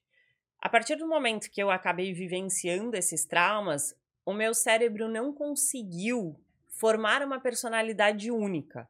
E a forma que ele usou como mecanismo de defesa foi criar um outro eu. Então, por exemplo, eu estou aqui na minha fase dos meus 3 aos 9 anos, ali, né? Uma fase crucial. E aí eu tô sofrendo muito abuso. E aí eu, eu coloco a Patrícia. E a Patrícia não sofreu abuso. Quem sofreu o abuso foi a Karina. Entendi. E aí, quando a Patrícia vivencia algo que seja traumático pra ela, vem o Oswaldo. E o Oswaldo não sofreu o abuso e nem aquela situação daquele acidente. E assim o cérebro começa a criar as Personagem. Pra se personalidades defender? como uma forma de defesa. Entendi. Mas são casos muito específicos, assim. Muito, Muito. 1% Esse é um da 1%, população mundial. É, é o mesmo índice de esquizofrenia, não é pouco se a gente É for pensar bastante, em é termo 1%. Cada 100, mundial. um, né? Mas Se for ver em- Mas em no quantidade, Brasil é a bastante. incidência é baixa e a gente tem pouquíssimos casos relatados e a maior incidência é Estados Unidos e Canadá, o que pode mostrar talvez que exista uma questão social vinculada ao surgimento do transtorno. Então existe essa possibilidade, estão estudando se, porque os, os, o maior índice de casos relatados está ali na América do Norte. É, porque quando eu vejo que é 1%, eu, eu, eu sinto que, que seja pouco, mas é que eu não tenho É noção, muito. né? Mas aí É quando muito, compara com esquizofrenia, 8 daí eu falo, nossa, é é? bastante. 1% de Nossa, 8 vê quanto, quantos seguidores você Dá tem e pega 800 1%, você vai milhões. ver que é Olha lá. muito. A gente tem 8 bilhões de pessoas. 1% dá 800 milhões. É isso, São né? 800 É milhões isso, de pessoas. isso? né? Acho que é. É. 800 É, milhões, a gente. É um dos dois, É, mas acho acho que é que é 800 mesmo. 800 É, milhões de 800. pessoas, a gente É, muita, caramba. é muita assustador se for pensar assim, É. né? É. E, tem, e daí esses negócios. Aliás, de é o mesmo número pra psicopatia, né? 80. Exato, mesmo número de 80 milhões, Acho que é esquizofrênicos. 80. 80, É. então. Que seja 80, 80, milhões, é mas muito, 80 né? milhões é muita É gente. muita gente, pô. Vamos pensar em É 80 quase metade do milhões. Brasil. Quase metade do Brasil. E quanta Vocês gente viram, falando, vocês estavam falando do cachorro, fui pesquisar aqui. Vocês viram o cara que se transformou num cachorro? Sim. tem? japonês. Ah, não, esse... ah, vi. É. Fez cirurgia. Caralho, Não sei, foi cirurgia, roupa E foi foi uma roupa, né? caríssimo, É, foi- né? foi tipo, caríssimo. É, então, pra mim isso não tem como não ser um isso, transtorno. isso Isso é é, um, tran- É, é um tem transtorno, né? Porque É, os caras que casam com a boneca também, tem, né? A tem. mulher que casa com o boneco. Pelo Mas amor, esse né? operou e o médico não queria. Não, aí teve que casar eu acho entrar meio estranho. Agora recurso. ter relações. Ah, bom. Porque tem aquela né, que eu já vi. Não sei, né? Já Não sabe. Mas esse negócio de transtorno, tipo, existem vários tipos de transtorno, esse seria um deles, né? Que, digamos, o cérebro usou uma artimanha pra se defender de alguma coisa. Isso, Sim. esse é o TDI. É, É, o transtorno tem- dissociativo de, tem cura? de identidade. Tipo, tem como curar? Não, não tem cura. Tem tratamento, né? Quando a gente fala de, é, desse transtorno, então você consegue é, tratar a condição. Nenhum transtorno acho que tem cura, né? Tem. Tem? Ansiedade Tem. e depressão tem cura. Hum, entendi. Pode ter, né? É, nem sempre. Não, É. não que seja algo gripe, né? É, mas pode, sim, tem gente que você já consegue teve- ter remissão total É. de sintomas. Aham. Ah, tá, entendi. Mas esse, mas esse aí, por exemplo, esse do TDI não tem. A Não, não tem. que Agora, mas, ela, é, eu- mas ela tem como, tipo, silenciar a personalidade? Então, se a gente tá dizendo que essa pessoa, ela no gatilho, ela cria outra, ela muito provavelmente tem um limiar para estresse, às vezes pequeno, e no pequeno ela já chama outra, tá? Entendi. Então eu briguei com a minha mãe, entrou outra, briguei com meu pai. Às vezes o que você consegue na terapia, com um bom acolhimento, e tal, é aumentar esse limiar para que ela possa aguentar mais as frustrações e tenha menos esse Agora, essa menina, por exemplo, do Fantástico, tá sofrendo super hate, hate, É, hate né? Sim. Ela tá apanhando muito. Então, ela, ela, ela vai bloqueou os entrar. comentários. É. mas ela não Sério? deixou Pela porque- exposição, né? Até pelo ponto É porque as que pessoas eu, não acreditam, porque eu assim... não acreditei. Quando Você eu vi. não acreditou? Eu não acreditei. Eu falei pra Heloísa, né? Eu falei, cara, parece muito que ela tá fingindo. Aham. E daí a Heloísa falou assim, ó, tá. Partindo do pressuposto que ela tá fingindo, então ela tem algum transtorno porque ela tá Isso. fingindo. tipo, uma pessoa normal, vou colocar entre aspas aqui, Exato. não ia fingir ser outra pessoa, ela tem algum problema. Daí eu falei, é, não, pensando por esse lado pode ser. Daí, tipo, logo passando a reportagem do Fantástico, veio a repórter falando, nossa, mas tem muita gente que acha que não acredita que é mentira. Eu falei, nossa, velho, Sou acabei eu, de né? cair aqui. Daí eu falei, não, vou assumir mesmo que é verdade, até porque não tem nada a ver com isso.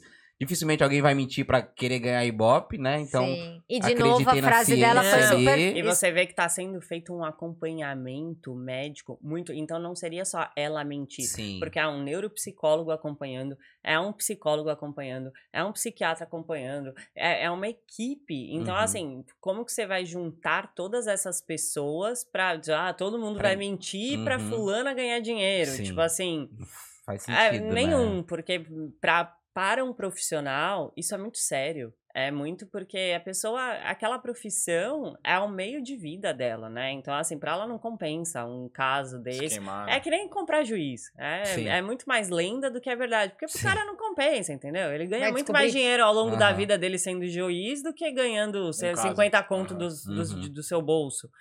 É a mesma coisa. Então, assim, acho difícil. Porque acho que foi feita muita análise, é, que tem todo um respaldo profissional por trás ali, validando aquilo, inclusive com um laudo, né? Ela tem um laudo certinho e tudo mais. É que é ela, né? Não, Agora é e só, as só personalidades têm a ver com quem ela é. Então, Sim. assim, você vê que não tem uma personalidade, por exemplo, que é uma cientista da NASA. Porque é uma verdade que ela não vivencia. Entendi. Né? então, Nossa, assim, então tá. tem a ver com ela, porque é ela. Todas são ela. Todas, Tipo, mas Todas não são ela. Mas é. não são uma invenção, tipo, ah, Porque se fosse muito, muito né? Aí, tipo assim, Deu ah, eu não. Ah, essa, agora. essa minha personagem é uma cientista da NASA. Ela teria que falar, se comportar, agir como uma cientista da NASA. É, esse meu personagem é um lutador de MMA, um ganhador, não sei o que, não sei o que. Eu teria que ter todo. Então, mesmo que seja, são pessoas diferentes dentro do meu próprio universo. Sim. E, e, e teve também uma coisa que eu vi, foi o pessoal falando de. Daí foge um pouco da ciência, talvez, de mediunidade. É. Tá. Tem alguma relação? Será? Não tem? O que, que vocês Mas aí você acham? pega. Não tem como saber. né? Ninguém vira. Não, não é. sei, na, na, na opinião, assim, né? É, Então, vai- mas a mediunidade não. no sentido dela receber espíritos, É. é. a condição dela é médica, tá? É laudada, é uma condição médica, é um transtorno existente, estudado. Talvez não Então, só nesse dela, mas caso, o... mas pode ser que de repente, olhando por um viés religioso, então se a gente chamasse uma outra pessoa, talvez se a mãe Entendi. tivesse levado ela num outro lugar, talvez sim pudessem ter identificado como algo, porque é semelhante ao que acontece de repente num só que Uhum. quando você vai olhar para as outras questões, é, para o sofrimento, para tudo isso, nananana, porque geralmente as pessoas que recebem em espírito não é assim, né?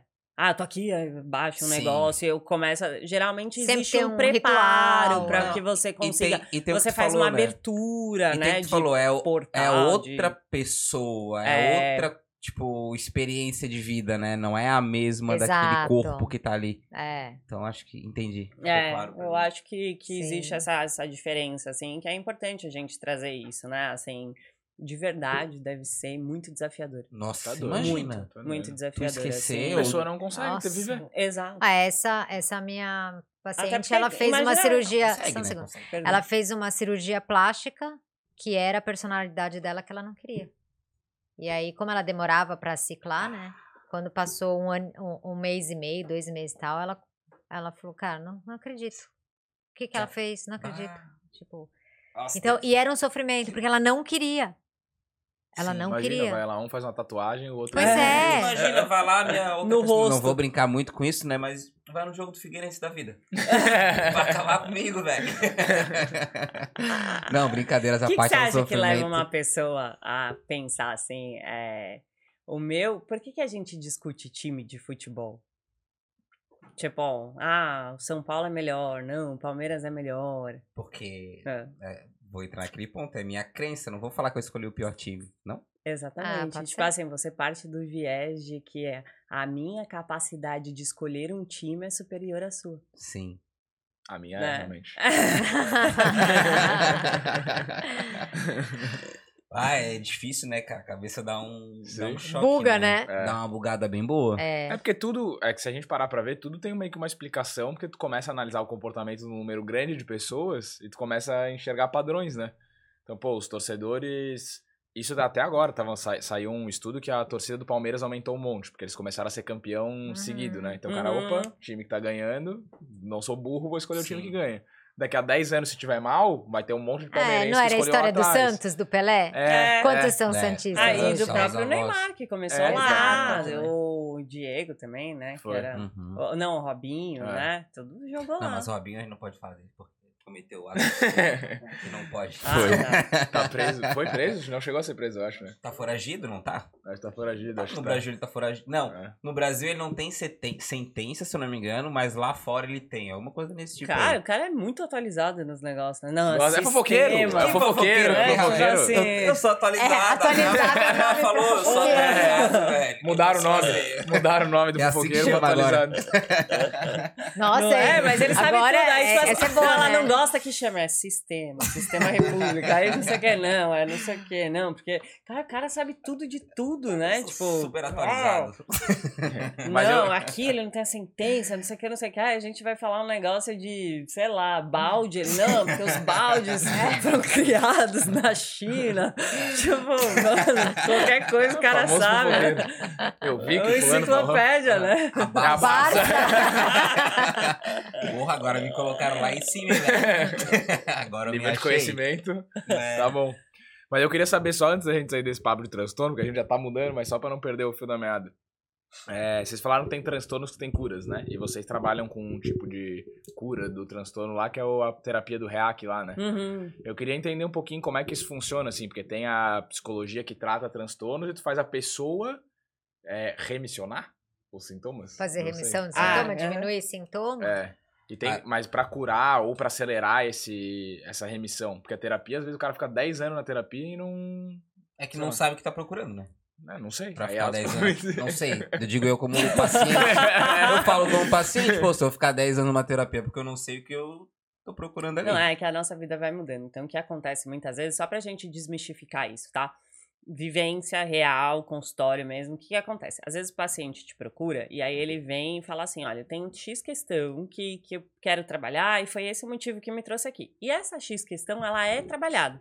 E aí você pega e fala assim: olha, você já melhorou, a gente já conseguiu não sei o que, não sei o que. E nesse momento, é, se você quiser é, dar um intervalo maior entre as sessões, até interromper as sessões, a pessoa fala assim: mas eu quero continuar. Porque, de novo, a vida está em movimento. E às vezes, aquela questão inicial, ela já nem faz mais parte do meu cotidiano. Uhum. Mas tem outras coisas acontecendo. Eu casei, aí eu tive filha, eu troquei de emprego, aí eu, sei lá, vou mudar de cidade, vou fazer um intercâmbio, qualquer coisa. Terminou namoro. Então tem muitas pessoas que optam em continuar porque aquele processo é importante para ela. E, e aí, de verdade, quando o paciente vira para mim e fala, eu não quero sair, eu acho que isso também é terapêutico no sentido de que talvez ele não esteja preparado para ficar sem. E não Uhum. significa que aquela questão inicial não tenha sido resolvida e que eu sou um mau profissional, ou que é uma escolha dele permanecer. Então, assim, de verdade, eu não acho que exista necessidade de 10 anos, principalmente quando a gente fala de uma abordagem como o TCC. Uhum. Mas acho que muitas vezes o paciente pode optar não em 10 anos, que isso é muito, né? É bastante É tempo. muito tempo. Mas assim, de repente, Ainda ah, mais com o mesmo dois, né? três É. anos, talvez. eu Acho que três anos o máximo, assim. Da, da pessoa falar, ah, eu tô Acontece. três anos em terapia, mas por escolha, sabe? Sim. Eu tenho, às vezes eu sinto, né? Que é o meu jeito, assim, às vezes eu acho que, tipo, ah, é. As pessoas não querem que eu faça tal coisa, ou, ah, não, tá me excluindo e tal. Eu, eu tinha uns pensamentos assim. E daí a minha psicóloga, ela chegou e falou assim: não, acho que a gente já tá, já tá em alta, né? Acho que a gente já pode parar. Daí eu falei: será que ela não quer mais trabalhar comigo? Ah. Como assim não Você tá me abandonando. Tá me Até tu, abandonando? Brutus. É, Claro, mas são pensamentos que vêm na minha mente mas são muito rápido, né? Daí eu falei, pô, mas eu acho que seria legal continuar. Daí agora que tu falou, né? Ah, seria legal continuar, por isso. Mas é "Não, então beleza." legal, é uma coisa que eu faço geralmente no atendimento é, você trouxe uma queixa, né? A gente esclarece por que, que você tá aqui, é Hum, importante tentar identificar. Às vezes a pessoa tá só angustiada, mas ela não consegue falar o- nem o que ela quer mudar. Tá, mas o Uhum. que, que você quer aqui? Não tô angustiada. e aí a gente vai clarificando, né? Então percebe que é o relacionamento, que ela quer pensar melhor, tudo mais. Passado um tempo, eh, se aquela questão foi resolvida e aí você tá vendo que a terapia tá um lugar de fala, tipo, vai contar a semana, e aí, como foi a semana? Tá, tá, tá, tá, tá, tá. Aí é Hum. uma hora que eu já falo, olha, a gente trabalhou, você trouxe aqui esse assunto, a gente, você acha que isso já resolveu? Sim. Então, o que que você acha? Você não acha que é o momento de parar ou você quer... Porque aí o que a gente costuma fazer, que é importante fazer isso, é nova... Novo projeto, né? A pessoa Tá bom, então, mas agora eu quero. Eu ainda continuo achando que as pessoas estão me descartando. Uhum. Embora eu tenha trabalhado isso, é um pensamento ainda recorrente. Até pra gente saber como trabalhar. O que, que você está esperando daqui? Então, esse é legal tanto os pacientes saberem isso e também os profissionais eh, psicólogos lembrarem de que em um determinado momento, mesmo que você veja como a Nath falou, essas coisas acontecendo, as mudanças acontecendo, é legal que a gente não tenha essa inferência de que a gente sabe por que, que ele tá lá. Do tipo, ah, eu tô vendo que ele acabou o namoro, é por isso que ele tá aqui. É legal a gente falar, por que, que você acha que você precisa continuar? É legal ele falar, para ele ter consciência do que que tá sendo trabalhado, porque senão é uma sensação de que você tá indo só pra contar a sua semana e Sim. ouvir um, né? Ah, legal, Como é que pô. chama isso? Que não é um novo projeto, né? A gente fala que é um, um novo contrato, vai, Uhum. de, de trabalho. Então tá, né? daqui pra frente a gente melhorou isso, isso, isso, o que, que você acha aqui agora? E nessa eu já tive realmente paciente três anos, ou alguém que você fala, não, então tá, acabou, acabou. Aí, de repente, seis meses depois, a pessoa liga, putz, aconteceu isso, eu queria voltar. É, acontece, né? Normal, E não sim. é, não é raro. Agora, respondendo a pergunta, É. tá? Vamos lá, vamos falar então da neuromodulação, tá? Você quer explicar os protocolos ou você quer explicar o que é a neuromodulação? Então, eu vou falar da neuromodulação, que foi uma grande, assim, não é nem descoberta, né? Mas a gente já estudou tanta coisa e o que a gente vê no consultório são pacientes que, quando tem um transtorno de ansiedade, de depressão, tomam vários tipos de medicação. É muito difícil você conseguir eh, fazer a remissão do sintoma, tá? Porque o cérebro ele não é tão simples. Né? A gente não vai lá, tira uma chapa e sabe o que está acontecendo. Então, tem um pouco de tentativa e erro ainda. Tem remédio, você, você pode estar com depressão, você pode tomar antidepressivo, ele pode te melhorar, ele pode te piorar. É, enfim. E aí o que a gente percebe, e até estatístico, é que 60% das pessoas têm uma boa resposta com medicação, mas tem 40% que não. E o que se faz com esses 40%? E que é uma porcentagem gigantesca. É né? grande, é muito. bem É grande. quase a metade. É. Uhum. Exato. Então, até hoje, uma grande prioridade da medicina, até pelas descobertas mesmo, foi usar químico para, porque a gente sabe que o estresse que você passou na sua vida e que te levou a ter o transtorno de ansiedade e tal, sempre tem um estresse envolvido, tá? Ninguém cria uma depressão do nada, sempre tem um histórico anterior, mesmo que genético, mas o genético não vem sozinho. E o estresse é sempre a sensação, tipo, de... de O estresse- assim, não?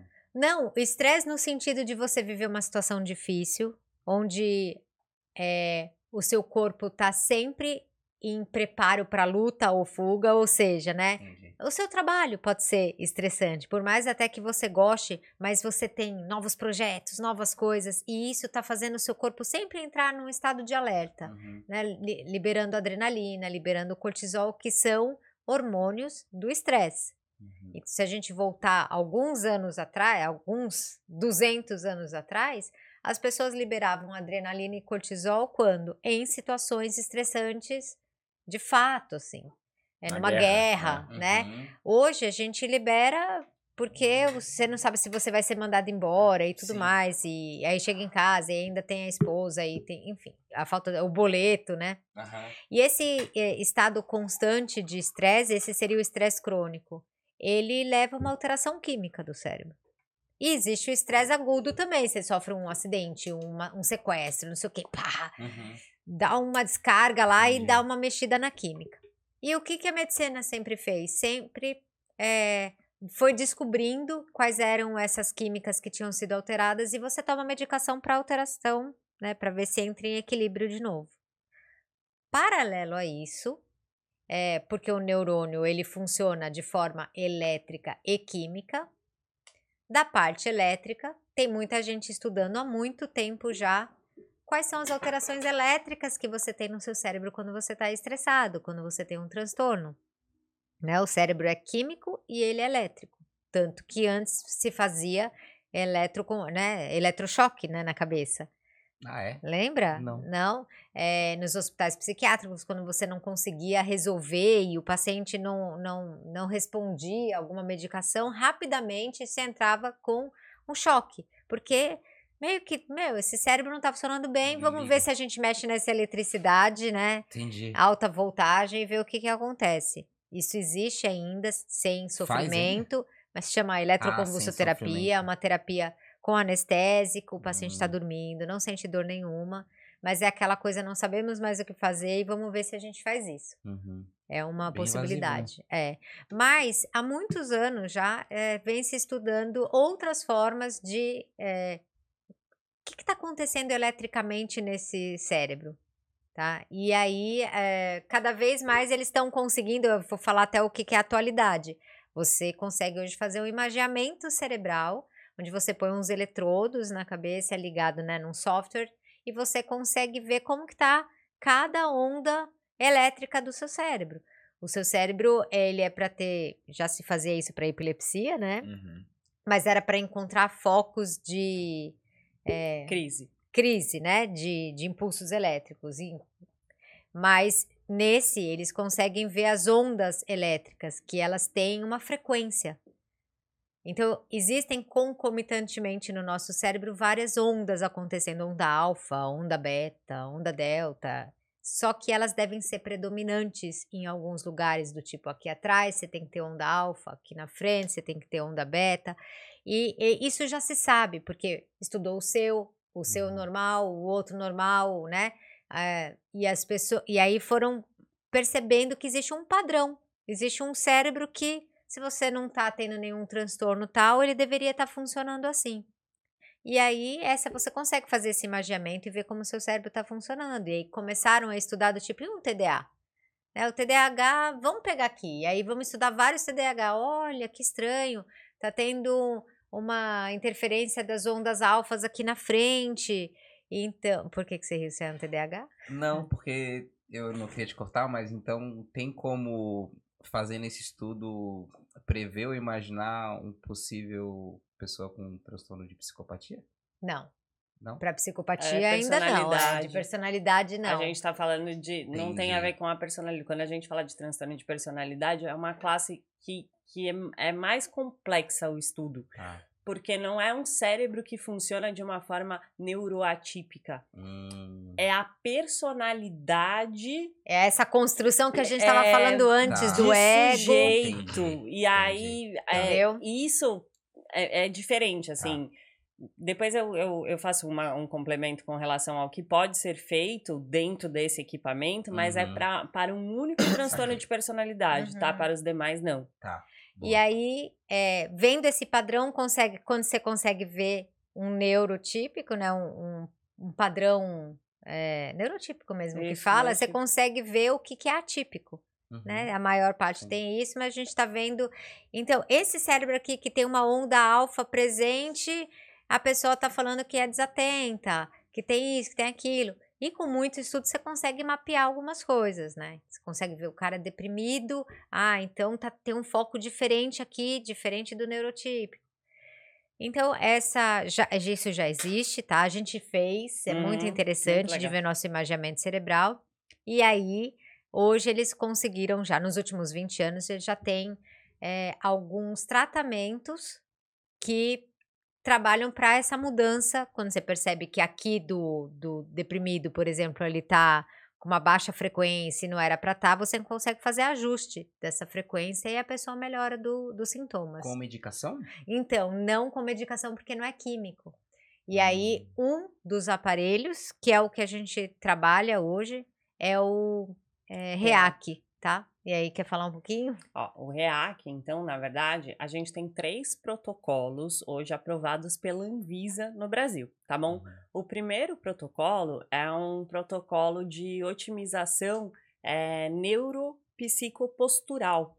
Então, a gente vai trabalhar mais na parte do córtex motor com, com a questão da mobilidade do paciente, da marcha, pessoas que têm dores crônicas. Então, a primeira organização, né, otimização que você faz do protocolo é essa. Então, a gente vai realinhar toda essa parte de postura, de movimento, que vai tendendo a acontecer com a gente ao longo da nossa vida, é a gente apresentar uma dismetria corporal. Então, quando Famoso você. torto. É isso. É, É dismetria exatamente corporal. isso. É, você vai. E a gente não percebe porque às vezes é um, dois centímetros. E aí você faz o protocolo e você consegue realinhar imediatamente esse paciente. Ele nunca mais precisa passar por esse processo novamente. Então, uma vez que ele faz o primeiro protocolo, é para o resto da vida dele. A gente consegue reajustar. O Lembrando- que acontece também, depois se você quiser postar a imagem, não sei como, como pode querendo ser é fazer. feita. Eu tenho um É. pouco mais baixo que o outro. Ou, quando a gente coloca o cérebro da, de uma pessoa antes e depois do NPO, desse primeiro protocolo, a Karina vai fazer um movimento de pinça e a gente vai monitorar o cérebro dela. Ela vai usar várias regiões cerebrais para fazer esse movimento ah, tá, o aqui. paciente... Uhum. O Quando a paciente, é. gente é, quando a gente olha para uma criança e a gente mede a, a criança fazendo esse movimento, você vai ver que uma área específica vai ser usada pre- pelo cérebro e não várias áreas. Por isso que a criança tem mais disposição. A gente tende a desorganizar a nossa circuitaria cerebral e ao desorganizar essa circuitaria, o que que acontece? A gente precisa usar mais recurso para coisas simples. Então a gente tende a ficar mais cansado. Hum. Quando você faz depois o mesmo movimento, então após a primeira aplicação, você mede, vai olhar lá, observar, imagiar esse cérebro e aí o mesmo movimento, uma área só. Então a pessoa vai notar uma diferença na questão da postura, ela vai notar uma diferença na marcha, se ela tiver algum problema de marcha, alguma questão de desmetria corporal, enfim. E esse protocolo ele sempre deve ser feito é, mesmo que não que você não tenha nenhuma dessas condições, porque ele é o primeiro, a gente costuma falar que ele acende a luz. Então, sabe aquele quarto que tá todo bagunçado, a cama tá desarrumada, tá tudo. Uhum. Aí a primeira coisa que você faz é acender a luz. Então ele acende a luz, ele organiza aquela primeira, aquela primeira região de circuitaria que precisa ser organizada. O segundo protocolo é um protocolo de otimização psicofísica. Uhum. O primeiro era postural, esse é psicofísica. Então, a gente vai trabalhar com sete pontos na orelha direita do paciente. Orelha direita, porque a gente quer mexer no hemisfério esquerdo cerebral. Que é do eu, dá pra fazer 14 pontos. Cada um- um me segurando, na olho bem na hora, velho. Aí, ó, porque eu tenho trauma. Desculpa, eu Imagina. me segurei. A Ana me olhou e eu falei, putz, não vou conseguir segurar. O primeiro ponto que a gente vai é, otimizar, então, é o ponto de neuropsicovegetativo. Então, a gente vai trabalhar com todas as condições de dores, dores fantasmas, dores crônicas, como na fibromialgia, por exemplo. O segundo ponto é o ponto dos rins. Então, esse é o segundo. O terceiro ponto é o ponto do sistema digestivo. O quarto ponto é o ponto do sistema cardíaco. O quinto ponto é o ponto do hipotálamo, não, Não. do Do occipital. do occipital, do lobo occipital. Da parte visual. Visual, que é, e formação de memórias. Lembrando que muitas vezes as memórias são visuais. O sexto é o hipotálamo. E o sétimo é o córtex pré-frontal, que é responsável pela nossa eh, velocidade de raciocínio, flexibilidade de raciocínio, raciocínio. Eh, Planejamento. planejamento, execução, Impulso, controle inibitório, controle de impulsos. E aí entra um único transtorno de personalidade, que é o da personalidade borderline, por conta da impulsividade. Então, ele tem a indicação para esse transtorno específico para trabalhar a impulsividade, especificamente a impulsividade por conta desse ponto específico. Então ele não cura, de novo, o Não. transtorno de personalidade, mas ele, ele diminui Sintoma sintomas de de Ah, impulsividade. diminui os sintomas? Isso, Ah, de tá. impulsividade. E tá? também não tem como fazer o diagnóstico ou tem? Pré. Tem, porque aí o diagnóstico a gente faz outra coisa que é a avaliação neuropsicológica. Mas não com Não imagem, é, tá? Tá, é, Tá. esse Aí o é- imaginamento. É com a Tá. neuropsicóloga. Aí a gente tem que fazer Entendi. uma avaliação mesmo, que são. O borderline é que cinco fala o que dá na telha, né? Hum, Pode é. acontecer, mas não necessariamente. Tipo, de novo, é um espectro, é algo muito grande. Então, quando a Entendi. gente faz esse tipo de generalização, é meio complicado, porque, tipo assim, não é todo mundo. Pode ter pessoas que acabam falando coisas que depois elas pensam, puxa, eu não deveria ter falado isso. Mas também acontece no TDAH. Porque os dois transtornos têm impulsividade relacionada. Uhum. Por isso que é importante a gente, tipo, na parte do diagnóstico, ser muito assertivo, Sim. porque senão você pode tem que ter até tratar né? é esse pegar paciente só de. um é, sintoma e falar, né? É, não, você tem É. que fazer um histórico, né? E, e são muitas sessões, então, assim, Mas- quando a gente avalia é uma coisa bem. Profundo. É, eu- Profunda, eu, entendi o que o Will, o Will quis dizer, tipo, é que a gente pega um sintoma que às vezes é o mais característico, talvez o que mais Isso. aconteça. Mas esse nem pessoas, é o né? mais É, característico. mas é o que, É, mas é o que a gente é. vê na É. internet. Ah, eu- Esse é eu o que mais vê são as, in- as intensidades das É. emoções, É. né? E Tipo, beber muito desde Ah, tá. cedo e não sei o que. Eu, pelo menos, eu tive uma experiência com uma pessoa assim, Ah. e daí eu tenho Uhum, essa... que é do impulso, né? É, mas aí é a experiência Aham. dela, porque nem todo borderline bebe. Entendi. Eu já Ah, atendi entendeu? pessoas que têm Ah. que não bebem. Aham, eu e também. mesmo assim tem o transtorno. o- Então, assim, não necessariamente o Complexo, borderline é um né? alcoolista. Como é que é estudar É complexo. gente? Porque É complexo. uma hora uma coisa... Não que possa, possa Sim. ser, mas É. tipo, tu imagina que é, de repente fala, não, mas isso aqui me leva pro outro lado. Porque, na verdade, são várias características, tá? Que, Vou por exemplo, check. não é a beber, beber, mas é um Uhum. impulso. E o impulso pode ser na bebida, mas pode ser na agressividade. Hum. Então, é o impulso. E aí você vai categorizando os outros, né? Uma sensação sempre de abandono, de que o outro vai abandonar. Uhum. É, tem, tem muita é, baixa tolerância à frustração. Então, você você fala uma coisa que ela não gostou, ou ele não gostou. Tem, tem mais E- explosões. e- E tem uma dificuldade também do lado, por exemplo, vendo um, um casal de relacionamento, tem uma dificuldade da- do outro lado da pessoa que não tem, que, que tá se relacionando com alguém que tenha Ah, sim. um sintoma, um sintoma, ou- Com certeza. né? Sim, sim. porque também, né, Lembrando de, novo. você, né? que- Né? Não, não- Aquela pessoa que né? sou eu, né? Porque, tipo assim, Eu tenho um amigo. Porque, por exemplo, vamos lá, né? a Meu tio tem falou um- que o primo dele disse. A pessoa ela quer manter um relacionamento com alguém, né? E ela tem borderline, enfim, outro Transtorno. transtorno que é tipo de de, de impulsividade ao sexo, por exemplo. Uhum.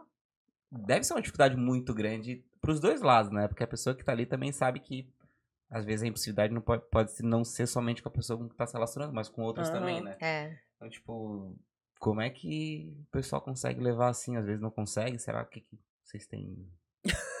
de que pergunta longa, né? De- É, às vezes eu não consigo fechar a pergunta porque vai vindo uma outra, vai vindo Ah. outra.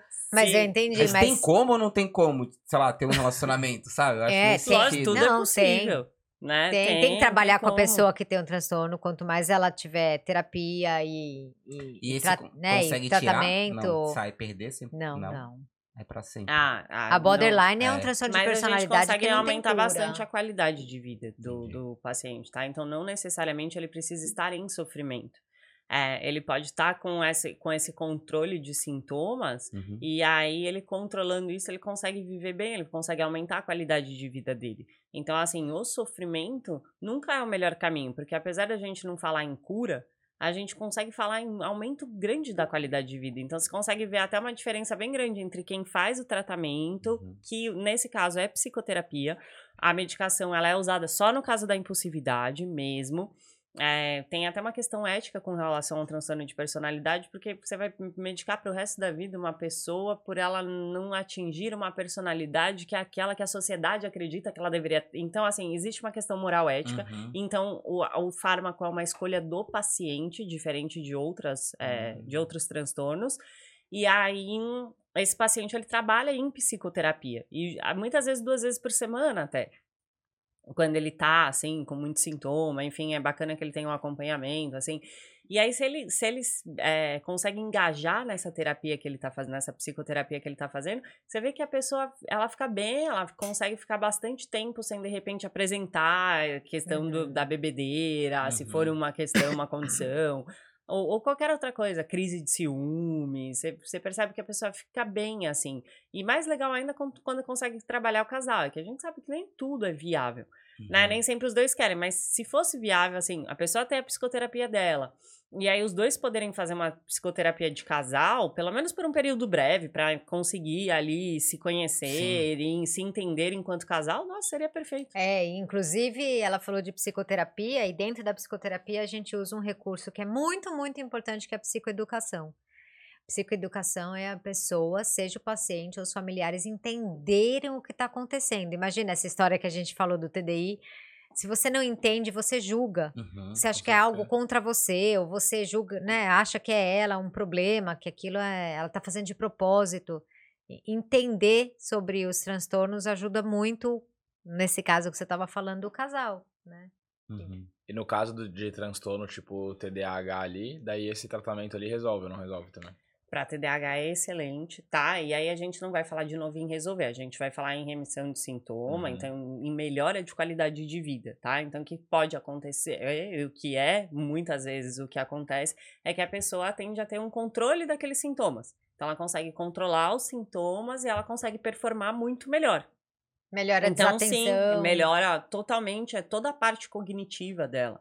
Como um todo, melhora o controle de impulsos, melhora a atenção, melhora a flexibilidade de raciocínio, melhora a velocidade de raciocínio, então melhora a memória operacional dela, então ela vai ter assim um benefício gigantesco. Mas de novo, a gente vai falar em cura. E cada sujeito é único. Pode ser que é, o TDAH dela responda de uma forma, é, sei lá, de 0 a 10, 8 e o meu 6. Mas eu tive um ganho de 6 pontos. Uhum. Talvez eu não tenha tido um ganho de 8. Porque cada ser é único, né? Então, sempre que a gente fala, a gente tem que levar em consideração essa questão. Uma outra coisa que é importante da gente falar é o ambiente. Adianta eu chegar lá, fazer o protocolo, não sei o que, eu ter essa, de repente, essa remissão de sintomas, de alguns sintomas, o controle desses sintomas, e aí eu voltar e não cuidar do meu sono, não cuidar da minha alimentação, não, não adianta. Casamento tá ruim, tá tudo. O ambiente é estressor, o estresse altera a química e a Isso. eletricidade do cérebro e estamos lá de novo com os problemas. A única coisa é que eh, o que a gente pode fazer sempre é juntar com a terapia para que a pessoa consiga lidar melhor com os problemas da vida dela e aí o, o REAC vem como um coadjuvante. E tem gente que não quer fazer terapia, é uma escolha da pessoa também, a gente não tá falando que todo mundo tem que fazer, às vezes a pessoa quer, tá bom, eu sei que não vai ser a cura, mas eu quero melhorar. E aí você pode fazer esses protocolos a cada seis meses, Exato, né? isso que é legal. Então, pode assim, repetir. esse ganho, o que eles têm estudado, depois, se vocês quiserem, a gente manda os papers para vocês colocarem na legenda e tudo que eles têm estudado é que esses ganhos que você tem, você é, eles são seus. Então, diferente da medicação, assim, por exemplo, uma medicação para TDAH, o paciente ele toma a medicação e aí o dia que ele não toma a medicação, ele, ele volta a ter todos os sintomas, Uhum. porque aquela medicação ela realmente não solucionou, ela controlou. Né? E com, com a otimização é, neuropsicofísica, o que acontece é, é que esse paciente ele tem um ganho e ele mantém aquele ganho. Então, pode ser que não seja um ganho de 100%, mas ele teve um ganho e ele mantém aquele ganho. E aí, se ele quiser repetir o ciclo de novo, as 18 sessões, que é o ciclo completo, ele pode ter mais um ganho, mas ele não deixa de ter aquele que ele já teve. Então, isso Vai eu acho evoluindo. que é muito legal. Sim. Porque é, é diferente e é revolucionário e é algo que, que faz muita diferença E na não vida tem das efeito pessoas. Colateral. nenhum. colateral nenhum, não tem contraindicação. E é indolor. Então não Ou tem seja, dor né? nenhuma, zero, tá? Então não é assim, ah, é choque, é, não é nada disso. A gente não coloca nada no cérebro do paciente. Então não tem um estímulo elétrico. O estímulo que é dado é de uma onda de Ra- rádio, radioelétrica, elétrica. mas não é um impulso elétrico, não vai tomar choque, nada Uhum. disso. Então, É. a gente vai trabalhar com o paciente não mais a nível celular, mas a nível atômico. A gente está falando de organização atômica. Por isso, onda de radioelétrica. É, é, é revolucionário.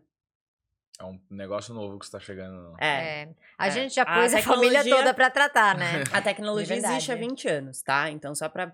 Ah, não é, ah, lançou agora Aham. e todo mundo tá sendo cobaia. Não. Uhum. Como é que é o nome mesmo? REAC. React. A tecnologia existe há 20 anos. Com não, C. com C. Existe há 20 anos, mas ela tá aqui no Brasil faz menos tempo, acho que são 10 anos aqui no Brasil, se eu não me engano, espero que eu não esteja falando um dado errado. E então a gente tem há 10 anos, mas eles têm a empresa que comercializa o equipamento é muito rigorosa em quem pode ou não é, ter acesso ao equipamento. Uhum. Então, não, não sou eu que quero comprar o equipamento e vou na empresa e falar, ah, eu quero comprar e daqui que eu vou usar. Uhum. Mesmo que eu tenha, mesmo que eu seja um médico, mesmo que eu seja um neuropsicólogo. É a empresa que te escolhe. Porque Pra ter garantia de que incrível, não né? vão falar besteira Sim. ou que vão vender coisa que não é pra vender, Então, sabe? Porque ele não é uma, uma ferramenta que está livre e disponível para todo mundo. É, é uma ferramenta em que ele, eles escolhem quem vai poder trabalhar com essa ferramenta, porque eles têm todo esse cuidado e essa rigidez mesmo da, da escolha. Então, talvez por isso ela não seja tão conhecida, porque são pequenas pessoas Uhum. selecionadas. E essas que- pessoas não estão lá fazendo aque- aquelas coisas de. Firula. É, Sim. tipo, ah, vem aqui salvar sua vida, Sim, é porque aham. eles não vão deixar essa pessoa fazer isso. Então, Mas pra ganho. É. Puta, me fugiu a palavra. De performance. Vai lá, vai lá. Nossa, perfeito. Mas pra ganho de Muito performance. usado em é, atleta. Mas a Nossa. pergunta que eu queria fazer é porque, Uhum. assim, tipo, o remédio, hoje em dia, muita gente usa os remédios pra Sim. doenças psicológicas pra ganho de performance. Esse daí, ele pode ser usado por pessoas que não têm condições clínicas? Totalmente, assim? ele deve, inclusive, tá? Porque é, ele, vai, né? ele vai servir como prevenção. Então você pode, é, inclusive, alguns estudos eles mostram, a palavra é ruim, tá bom? Mas é como se fosse um rejuvenescimento cerebral. Então você consegue. Por que rejuvenescimento? Porque quando a gente é mais jovem, a gente tende a ter mais neuroplasticidade no cérebro. Não que a gente perca completamente, Uhum. mas a gente tende, né? A gente tem mais neuroplasticidade. Então você volta a ter essa. Então ele serve muito como preventivo, principalmente para as demências. E ele é muito usado em atletas de alta performance. Mas quando a gente fala de atletas de alta performance, a primeira coisa que me vem na mente é, são grandes executivos, porque para mim, grandes empresários precisam ter rendimento de atletas Sim. em áreas diferentes, mas o nível de exigência entre grandes empresários e Com atletas é certeza. muito considerável e muito o sistema nervoso central é hiper. Né, a gente sabe, né? Sim. Trabalha muito, é criatividade, tem memória, é novas Uhum. associações, estresse, porque como eu disse, estresse não é só coisa ruim, é estresse de coisa boa também, novos negócios e tal. Que legal. É, Acho bem interessante. esse- legal, é né? porque esse papo da performance, muita gente procura, inclusive, a psicologia pra mel- ter uma melhora Melhora de de performance, né? Sim. E ele é assim, o resultado é Hum. muito rápido com relação a isso, assim. Então, o ganho que você tem, ele é muito rápido, ele é muito visível, ele é muito Ele chega a ser palpável, né? é. Ele é muito palpável, porque às vezes, tipo, num processo psicoterapêutico, aí você vai demorar, você vai trabalhar aquilo, ah, vamos fazer um monte de exercício. Tô falando na parte da, da neuro aqui, tá? Uhum. Não, não trauma psicológico, nem nada disso. Mas na parte da neuro, ah, então, ah, quero melhorar minha concentração. A gente faz um monte de, de exercício, a gente vai ensinando, nanana. e nesse caso, assim, o ganho ele é mais rápido. E aí você pode manter esse ganho, aumentando, aproveitando essa neuroplasticidade com a parte da reabilitação neuropsicológica. Então, assim, é astronômico o resultado. E o último protocolo que a gente tem aprovado pela Anvisa é o protocolo de otimização neuropsicofísica serve, serve, Cervicobraquial. cervicobraquial. Difícil É. esse nome, É, né? porra. Porque ele vai trabalhar na parte dos traumas profundos, tá? Então, ele é um protocolo específico para pessoas que viveram traumas muito profundos e que têm é, essa dificuldade de, por- de lidar com as questões cotidianas por conta do, desse trauma vivenciado. E ele é um protocolo diferente porque ele trabalha na parte do tronco encefálico e cérvico-braquial. Então, por isso o nome cérvico-braquial, porque ele vai trabalhar numa outra região. Então, aqui não são pontos, a pessoa usa um, uma manta, é chamado de manta como se fosse um colete de neoprene, e dentro desse colete tem uma malha de prata com um, um microchip. Esse microchip é ligado na tecnologia e aí ela fica durante quatro minutos recebendo as mesmas ondas radioelétricas por conta da condutividade dessa manta de prata e depois das 18 sessões esse microchip se autodestrói. E aí essa manta não pode ser usada em nenhum outro paciente, então ela é a única daquele paciente. Uhum. É bem legal, né? É demais. Sim. É, que é, conforme o tempo vai passando, vão surgindo, entre aspas, porque como vocês falaram que é Sim. antigo, né? Mas vai surgindo coisa nova e principalmente que essa questão da saúde mental tá cada vez mais em alta, né? Acho que principalmente agora que começou a retomar trabalho presencial, essas coisas assim. E as pessoas, voltou né? a se estressar um pouquinho, né? Não, mas as pessoas na pandemia, elas Começaram a procurar é, mais também, começaram a procurar mais, tiveram que lidar, né? Se aquele nível de ansiedade sua era suportável, beirou ao insuportável e- Uhum. e, a gente teve um aumento muito grande de, de pessoas com transtorno de ansiedade Uhum. e depressão. Então, foi inevitável e os meios de comunicação ajudaram muito a poder fazer com que essas pessoas tivessem voz. Então, é, a, a televisão começou a falar mais das ansiedades, da depressão, dos caminhos de tratamento, buscar terapia. A gente, nossa, isso teve um impacto muito importante. Antes da pandemia, meu trabalho era no consultório. Era eu e o meu consultório e as pessoas que vinham ali. Quando aconteceu a pandemia, e, e aí a gente teve que fazer o atendimento online, e aí eu fui para o Instagram, né? É, pô, a gente começou a entregar nosso conteúdo que você entregava para uma única pessoa para o nível mundo inteiro, é. né? E a gente democratizou demais o conhecimento das, da saúde mental e as pessoas começaram a se identificar. Então, esse foi um lado muito positivo das pessoas poderem perceber que aquilo que ela estava achando que já era normal, que já era até parte da personalidade dela, sabe? Ah, eu sou ansiosa, eu sou assim, tipo, eu estou assim e eu posso melhorar. E pra quem não consegue fazer um tratamento hoje, assim, tipo, não tem condição financeira, alguma coisa nesse sentido, tem algum comportamento, alguma coisa que vocês conseguem deixar de dica que- pra pessoa melhorar a performance, diminuir a ansiedade, coisa nesse sentido, assim? Eu vou falar e você fala também. Tá eu vou falar o seguinte, de verdade, tá? É, fazendo o merchan mesmo. É, segue a gente. Cara, a gente entrega conteúdo De todo graça. dia de graça, ouro. A gente entrega ouro mesmo. Eu acabo de atender alguém, eu vou no Stories e aí eu pego uma reflexão que eu tive com a paciente. Óbvio que eu não vou contar a história de ninguém. Claro. Mas eu falo, olha, atendi uma paciente que, te- que, que tem uma questão com ciúmes, e aí eu vou lá e falo um pouco sobre os ciúmes, o que, que dá para fazer para melhorar, não dá. Então, os conteúdos, eles são bem atualizados, e a gente tem o Podcólogas Podcast, que também a ideia é democratizar o conhecimento em saúde, e as pessoas, assim, cada episódio, a ideia é tipo, ah, você tem depressão? Quando eu vejo pessoas me procurando inbox, né, no direct, nossa, eu sofro de depressão, não sei mais o que eu faço, eu tenho vontade de morrer e tal. É, eu não consigo atender todo mundo, ou às vezes a pessoa nem tem condição. A gente tem uma clínica onde a gente é, encaminha alguns pacientes, enfim, né, que não tem como pagar e é um valor menor e tudo mais. Mas é, o que eu faço também muitas vezes é pegar um podcast que a gente abordou aquele tema e falo, ó, nem falo, vai lá, tô aqui, assiste isso aqui e depois você me fala o que, que você achou. Porque a gente tem episódio, por exemplo, sobre depressão, que quem falou foi uma, uma jornalista que ela teve depressão e ela quis se dispor a falar para ajudar, ela soube do nosso projeto e ela se dispôs. Ela conta a história dela, da- dos pensamentos de morte e tudo mais, que não teve apoio na família, e como que ela sozinha fez para recuperar. Poxa, aí ela conta o caminho, ó, busca isso, faz isso. E Cuida essa que é a disso, ideia. olha pra é. isso. E a gente tem um workshop também que tem.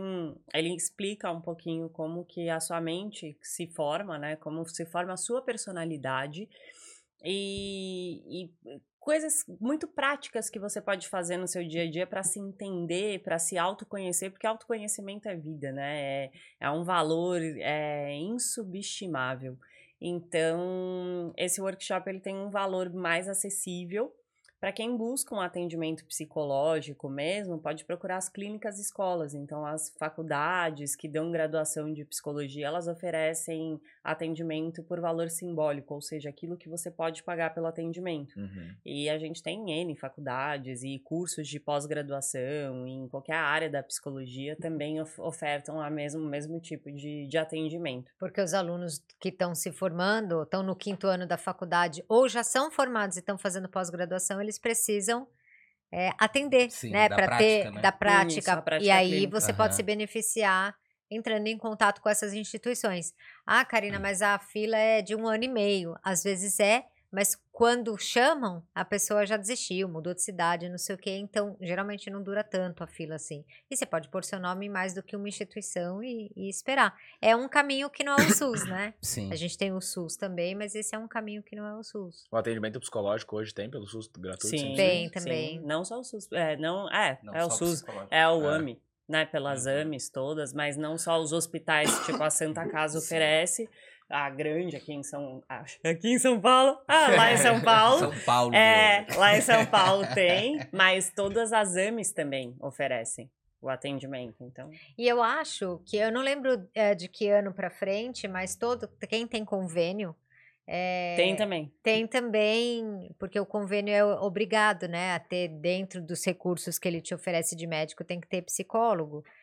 Então, liga, quem tem convênio, liga para o seu convênio e veja, né? Vocês têm para me oferecer ou vocês reembolsam? Porque eles têm que dar as duas, alguma das opções, Uhum. tá? É, é uma lei.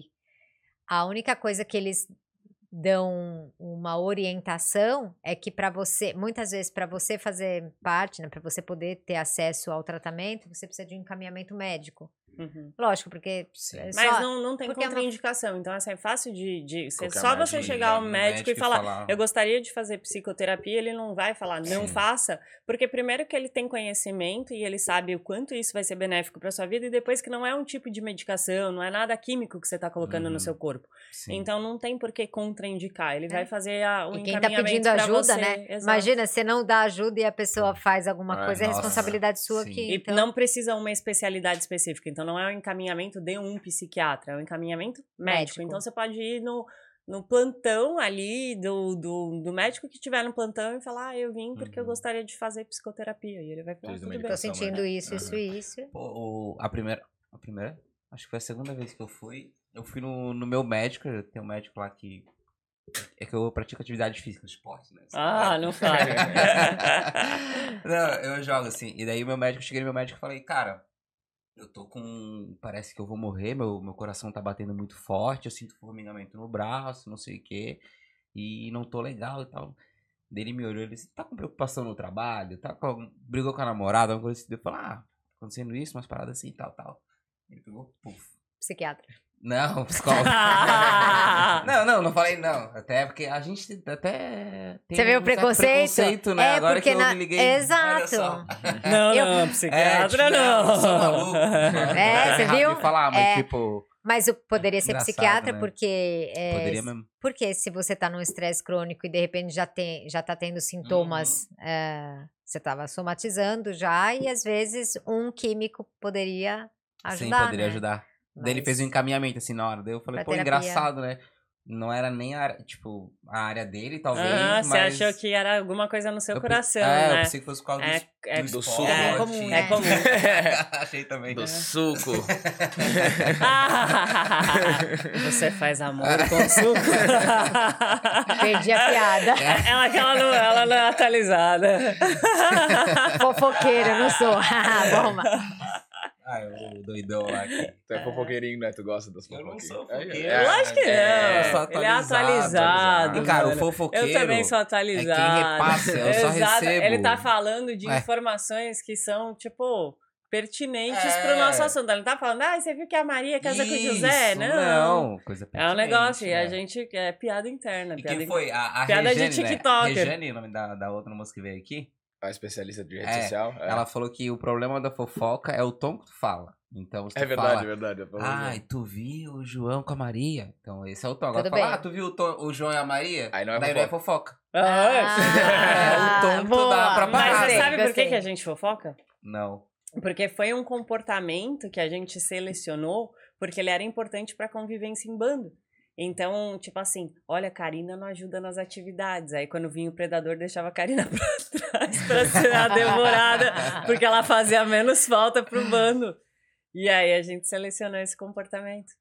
Hum, então, Então, assim, um é uma motivo, seleção, uma tem um razão. Fofoca é porquê. É uma É. habilidade. É uma habilidade sociocultural que a gente adquiriu e que a gente fala como uma, uma forma de proteção. É lógico que isso foi criando e se desenvolvendo, e não sei o quê, mas ela começou assim, então ela tinha uma razão pro bando.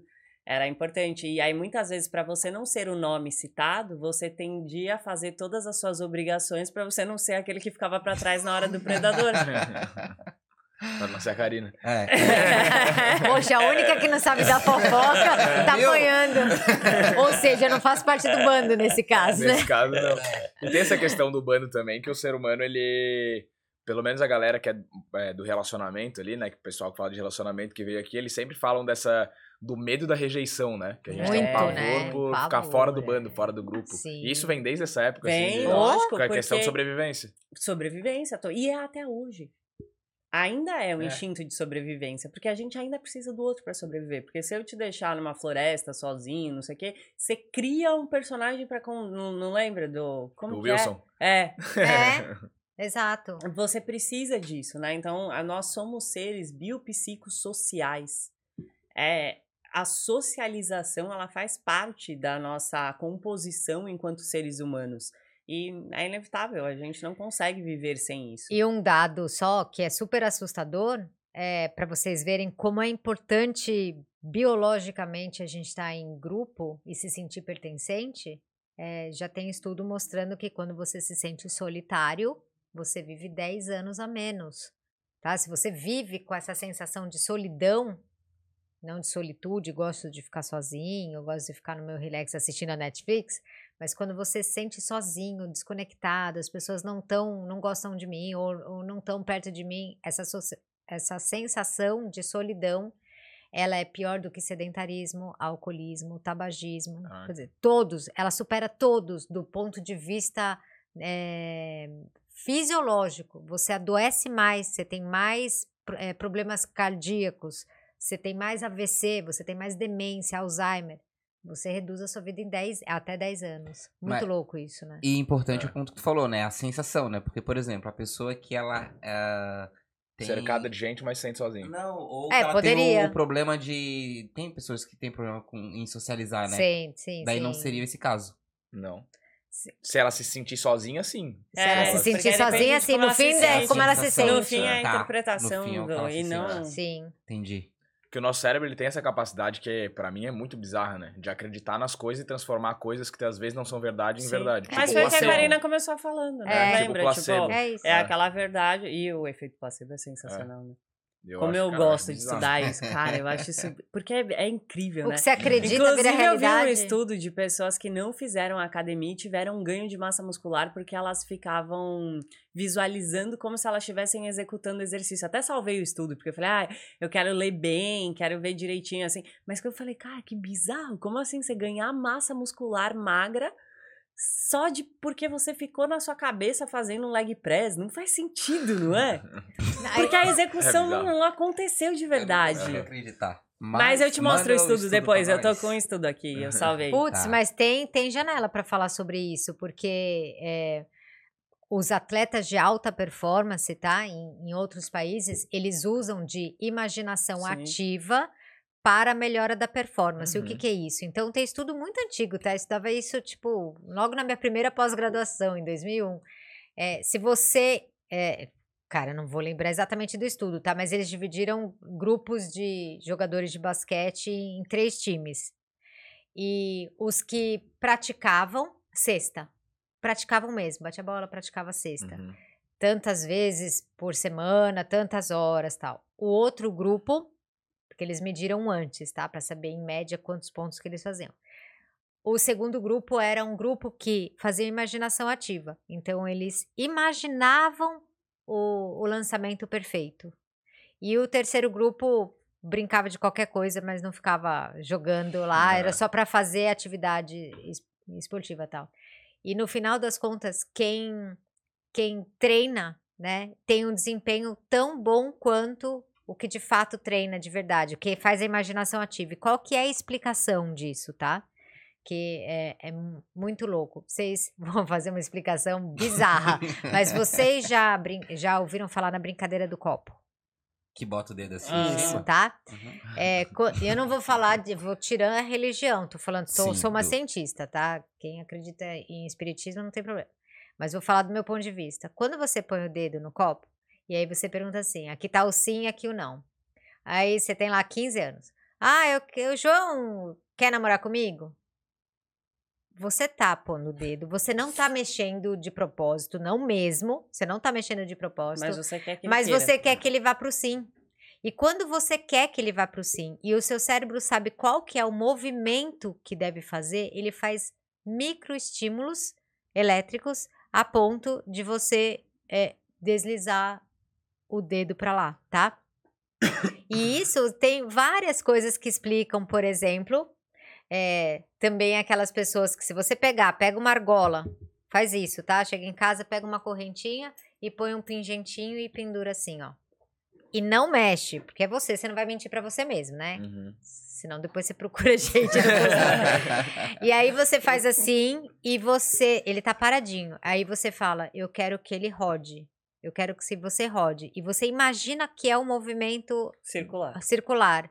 E até o lado que você imagina, ele vai rodar. Por que, que ele vai rodar o espírito? Não, porque são pequenos movimentos que você tá mandando para lá e aquilo faz com que você. eh, Você vai até sentir uns tranquinhos de vez em quando. Você fala, nossa, não, não sou eu que tô mexendo isso aqui. Não, mas você pediu. Aí você fala, agora para. Agora faz pêndulo nessa direção. Ele faz, né? É, Mas fala em voz alta ou fala só no É. pensamento? não, você pode falar em pensamento, pode falar em, vo- em voz alta. Ó, não importa, a ordem dos fatores não altera o produto. Exato, porque, tudo porque é o seu energia, desejo. No, no É o seu desejo. contas. E isso é hipnose.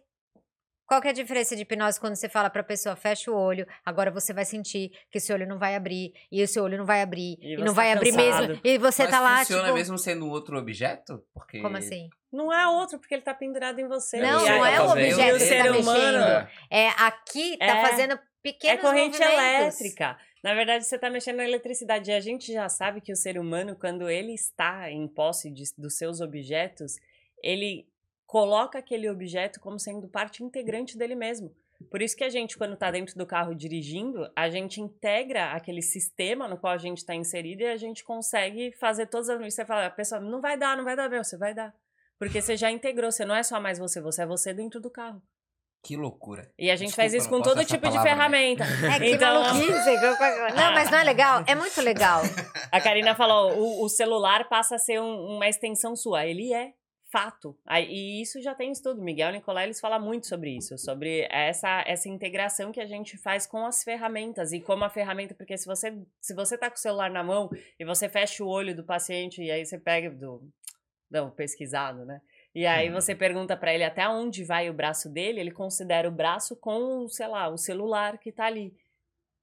Ah, e aqueles estudos que você põe uma prancha grande aqui. Ah, e aí você bate num, Não num é? braço, é sensacional. Como é que é? Como é Peraí, que é? deixa que eu mostro.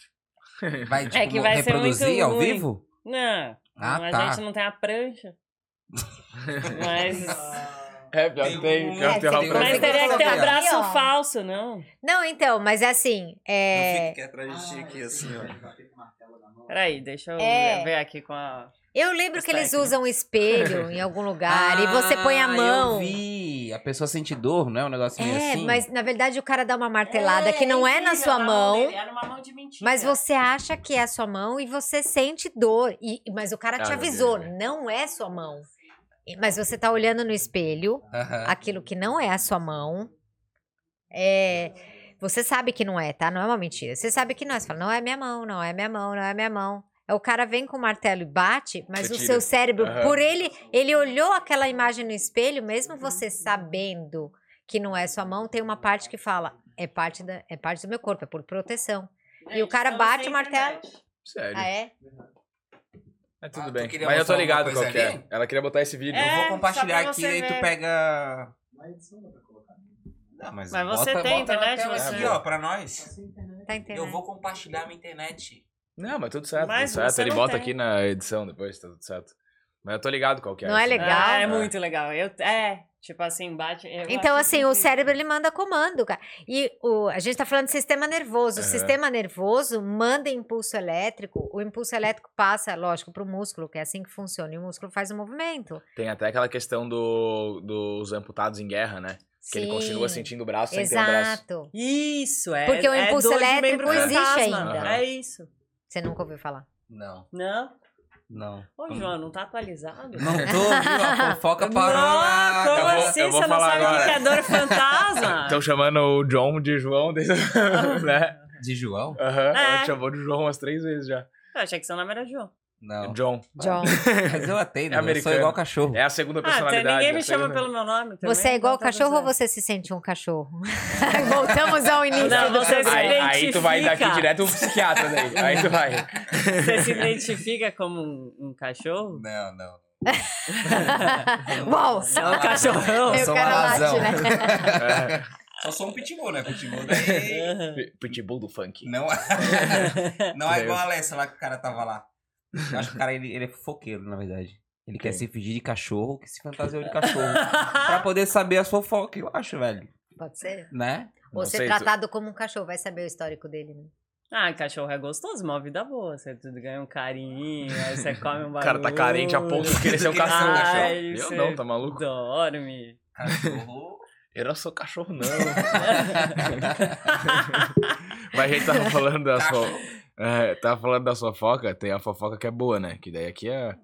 Vocês vieram pro boteco já sabendo que aqui é o pico do cancelamento mundial, né? Então, Sentou nessa cadeira é, cancelado. a gente tava falando Inclusive, por que, que vocês estão tomando cerveja e não estão tomando Campari? Ah, vocês já entraram na cerveja, né? É, mas nós somos da Ah, cerveja. vocês foram dominados A gente, pelas que, mulheres. é, a gente que ofereceu pra ele, ele falou, não. Foi eu por não. isso que me, que me chamaram de incel lá, beta lá, sei lá. Cerveja. Mandaram, ah, não tô gostando. Falaram, nossa, esse cara é um beta. Eu sou delta, meu amigo. Isso é uma loucura também, né? Eu sou ômega, cara. você não sabe. ai, pode nem nem chegou ainda no Os caras estão Brasil. classificando o nível de homem. É, aham, A, B, C, D. Aham. É uma preocupação, né? E É, aí a mulherada tá falando, ah, vocês estão muito preocupados com o homem. Acho que vocês estão. É, É, não. E o incel, você considerou como incel mesmo? Tô brincando. O incel é o Ah, incel? é, não. Ah, é. Incel. Insosso. Tô zoando. Se ele se sente como incel, né? Quem sou eu? Mas eu falei, cara, você, Não, você né? tá Porque criando isso na sua cabeça. E coisa. aí, por que você cria e você acredita, você não deixa nem, ninguém nem chegar perto de você. Você É, já acha lógico, que não é repele. desejado? Então é uma frase muito boa, né? Que é por isso que eu não sou incel, que falaram que eu sou incel. É uma frase que eu Tá acredito. querendo tá justificar demais, é. Ele tá querendo- sofrendo. Não, é uma frase que eu acredito, que é pra todo pé torto tem um sapato velho. Nessa frase é muito boa, eu aprendi desde novo, assim. Hum. Tá, o que, que isso tem a ver com isso? Porque o incel acho que ninguém, Ninguém quer ele. Ah, Mas tá, todo tá, tá, pezinho entendi, torto tem um entendi. sapatinho velho que cabe ali, sabe? Entendi. Eu acho que essa é. Toda panela tem sua tampa, Isso, é isso, exato. né? E frigideira tem também. É. Então, assim, que hoje em dia tem, né? Tem, tem. Então, Não assim, tinha, mas hoje tem. É, exato. Então, é, todo mundo vai ter o... Dá um jeitinho de arranjar alguém? Se quiser, vai. Então... Cara, o negócio é. E mulher também, porque, tipo, já veio as meninas que aqui que falam mais ou menos a mesma coisa, só que ao contrário, né? Sim. Cara, é, é que botam tanta regra, bota tanto critério, É, bota tanta que- coisa e que, que é ninguém vai. inaplicável. É, ninguém vai se encaixar ali, né? Agora eu vou te falar. Quem mais coloca regra não é especialista em comportamento, não é, É. formado em psicologia. Então, assim, né? é, O que a gente mais fala é a complexidade. A complexidade do ser humano não dá pra colocar entre três regras para entender os homens. Já, já dançou. Já. Não é, cara. Então, pode ver. Geralmente no currículo. É porque o homem só precisa ter uma. Não, brincadeira. O que, que, que tu Não é? Não sei, não vou falar nada. não ia. Fala aí, ó. Experiência, vozes da minha cabeça, né? Eu queria a entrada aí que eu falei. Por que, que a gente chegou nesse papo de novo, né? Porque eu falei do fofoca e 20 do cancelamento. 20 Tá, minutos? rapidinho então. Pra Queria gente sa- falar. Não, não, 10, 20. Tá, beleza.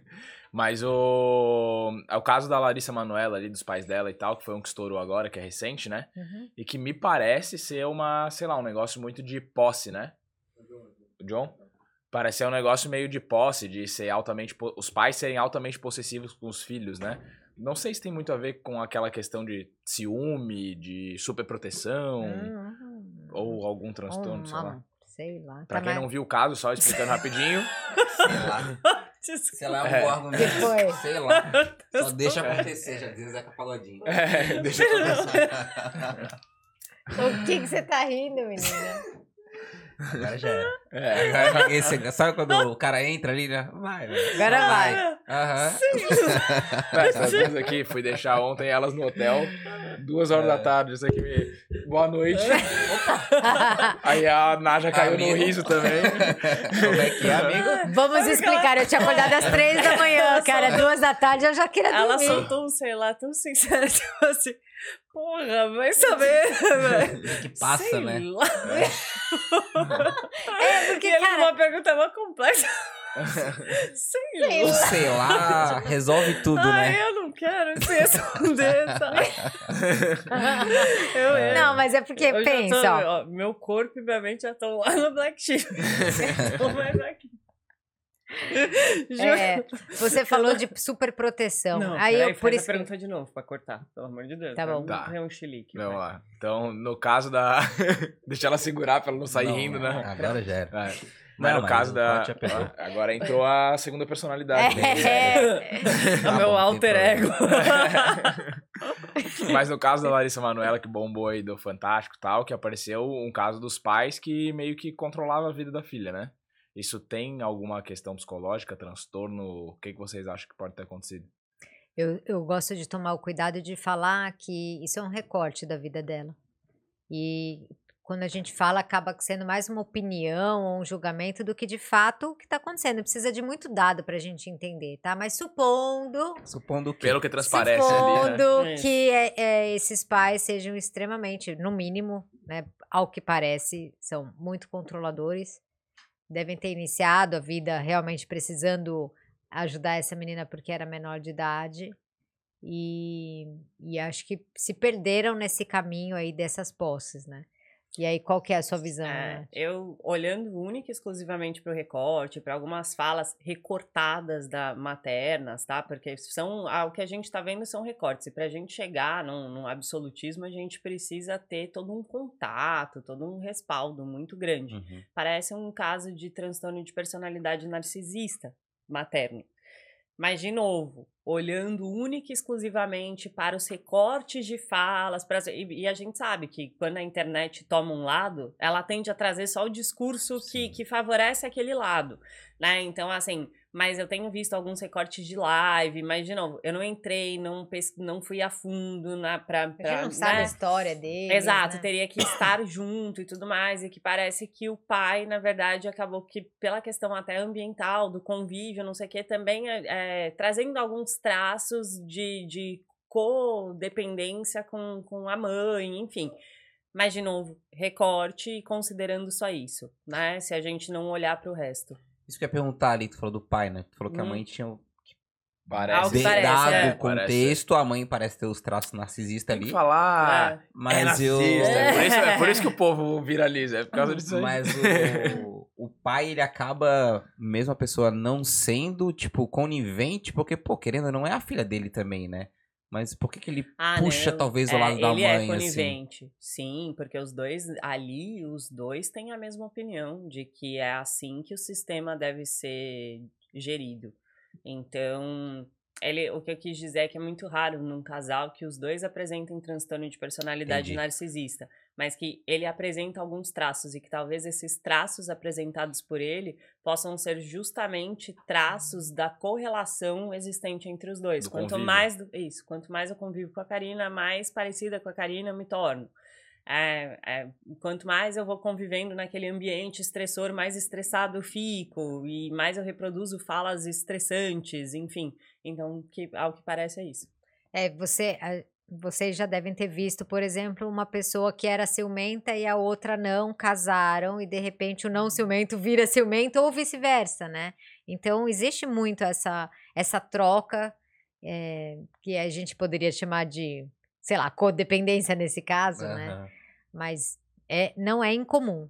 É mais incomum, realmente, como a Nath falou, falar que tem dois É, narcisistas que se encontraram, né? Mas o que que é? Porque às vezes a gente até fala, ah, a pessoa fica se olhando no espelho e fala, ah, o narcisista, né? Mas Por o causa que... do conto, né? O que, que seria, né? É, mas o Da- que que é? Vem disso mesmo, né? tá? O nome veio disso, então esse, no- esse nome foi escolhido por conta do, do, Do do mito narcisismo. grego, Aham. né? Do mito.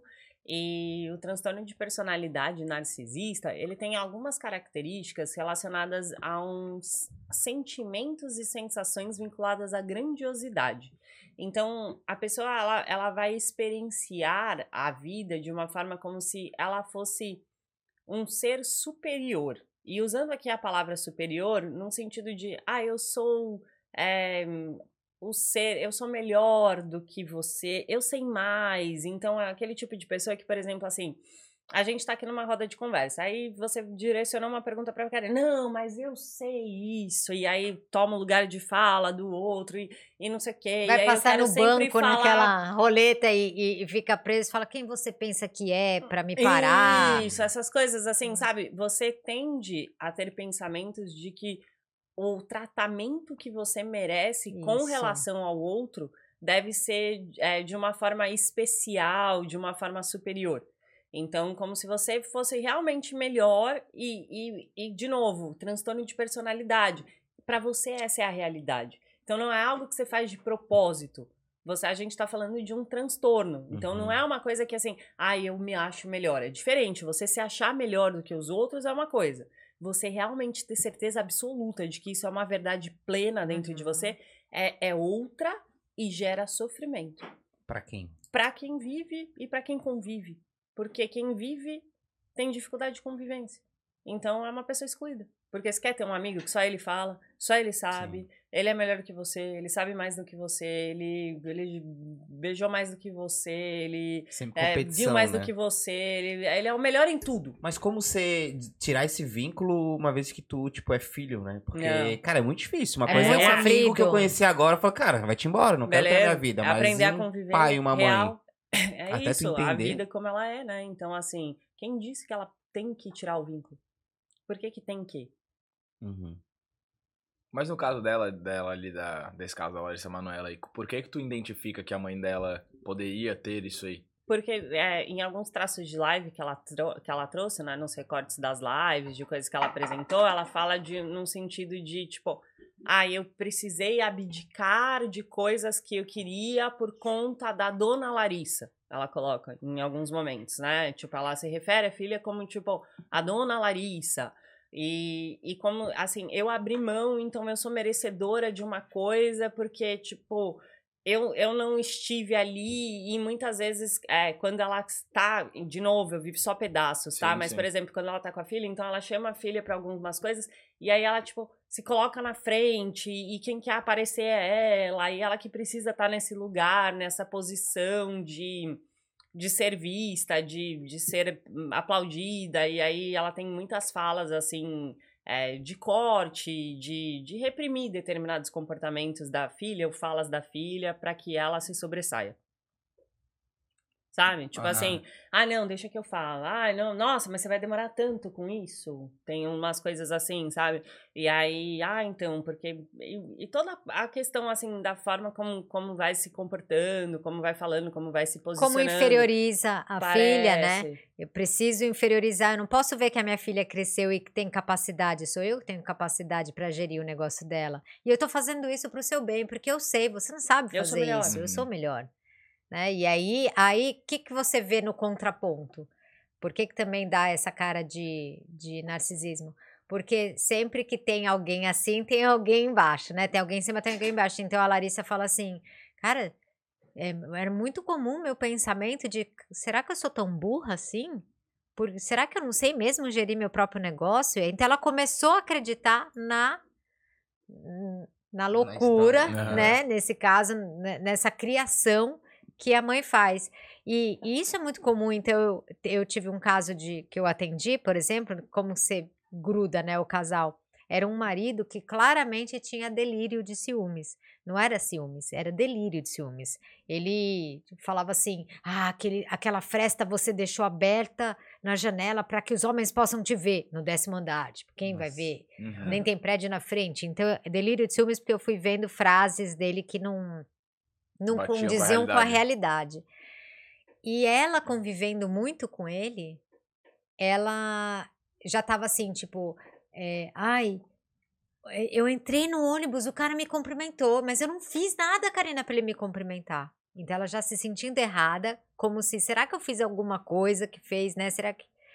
É, então você começa a, a participar desse, dessa Entrar, outra realidade, aham. né? E a Larissa identificou isso, muito provavelmente porque namorando, ficando um pouco mais distante, contando um pouco mais, relatando para outras pessoas, as pessoas falam, mas isso não é normal, mas como assim você não tem dinheiro nem para isso? Não sei se Uhum. ela faz terapia, mas ela conseguiu olhar a realidade de fora e falar: Nossa, eu sempre achei que eu não era boa o suficiente para lidar com meu dinheiro, mas talvez, eu seja. Aham. Então, mãe, eu acho que eu quero. E a mãe, tá. Aí começa, você começa a ver que aquela realidade que você convivia talvez tenha algum erro, né? Porque até então, você. Pô, você, você- tem gente que fala assim: caraca, mas ela tá adulta, ela continuou assinando, abrindo empresa e deixando tudo em nome dos pais? Porque dentro daquela realidade que ela estava Era normal. vivendo, era Sim. normal. Ela só precisou se distanciar para ver a vida de uma outra forma e aí poder questionar. E aí, a hora que ela vai questionar a realidade, mãe, escuta, eu quero começar a ter o meu dinheiro, eu quero começar a assinar, eu quero que as coisas. Não consegue, porque a realidade da casa é outra. né? E pode até ter situações, né? Tipo, ah, eu vou cuidar da minha carreira e quero que meus pais, igual o Neymar, o, com o pai dele, Uhum. né? Ah, Uhum. cara, meu pai cuida do meu negócio e eu cuido. Mas ela não ter esse controle dela, tipo. Zero, né? De uma adulta, uma pessoa adulta, né? Eu acho Adulta, que, né? que é o principal, assim, É. que, que pega, né? É estranho, né? No mínimo estranho. Como a gente falou, é um recorte, mas é estranho você não ter autonomia para comprar um coco.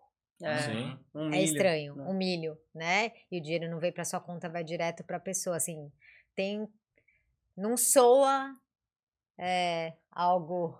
É, Mas- positivo. Ô, digamos Ná, tu assim. falou que É tipo, não precisa cortar o vínculo, mas como é que faz, assim, pra... Porque Ela é pode eu continuar falei, sendo, ela né? vai continuar sendo a mãe, ela pode continuar tendo uma relação mãe e filha, porque a parte empresarial já foi cortada. E o ideal é que, a relação, que o relacionamento seja saudável. Eu sei que nesse momento agora elas se desvincularam, porque é tudo, ela precisa também viver isso, Tem um espaço, né? ter o Uhum. espaço dela e tudo mais. Mas e aí, nunca mais vai falar com a mãe? É- é- dinheiro sobressai a relação que a gente tem familiar? Não sobressai. Essa mãe é importante, ela teve um papel muito significativo na, filha, na vida da filha. Mas ela pra- esteve ali. Então, assim, a gente também não pode tirar esse mérito dela. E isso é importante pra Larissa, eu tenho certeza disso, mesmo sem conhecê-la, mas É, não, a Larissa é falou importante. isso. Tanto que ela Então- pega os 18 milhões e fala: Eu prefiro perder a empresária e não perder meus pais. Uhum. Toma aqui meu dinheiro. Mas né? não entraria num sentido, tipo, ma- a- além do que dinheiro, porque eu vendo, claro, tô julgando com os meus, com as minhas crenças e com os Lógico. meus valores, com a minha história que eu tive, né? Então, difícil de, de comparar, assim. Mas eu enxergaria de uma forma diferente, tipo, não pelo dinheiro, mas tipo, por me tirar responsabilidades, me tirar coisas pra eu fazer e ainda Mas achar aí eu as errado. pessoas erram com você e aí o, o retorno que você dá pras pessoas é de que, tipo assim, você errou comigo, então você não me merece? Você não erra. E se a gente tá falando de transtorno, de Você personalidade. me olhou de uma cara muito tipo cachorro deprimido, sabe?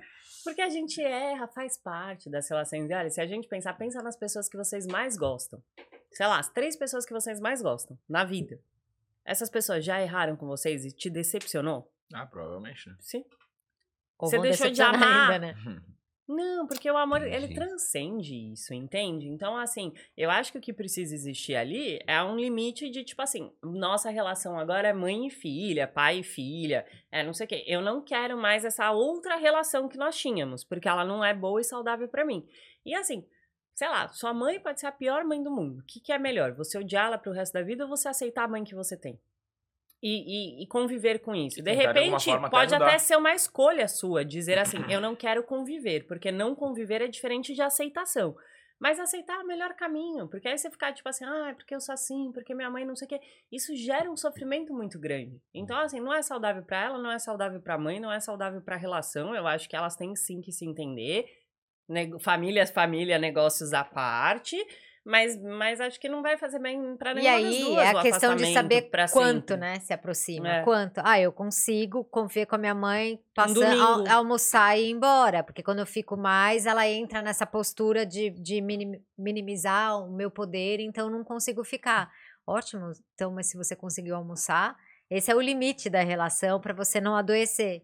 E aí você vai achando qual que é o limite, né? O que, o que ela tá falando super bem, assim, você tá escolhendo romper quando na verdade você poderia ter ainda sobrou alguma, Sim. algo dessa relação pra. Então, no caso, a gente consegue conviver com uma pessoa com transtorno narcisista. Ah, sim. Esse- Nossa, e tem muitas se você pessoas. quiser, né? Aham. Você Seu- tem que querer, você tem que você tem que sair do lugar do julgamento, Uhum. que é isso que a gente começou o programa falando isso, Uhum. né? O podcast a gente começou falando que a gente gosta desse lugar de ele é ruim, eu sou bom, então vamos romper.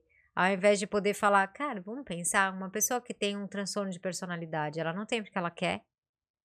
Ela deve ter uma história de vida sofrida para ter chegado naquele lugar.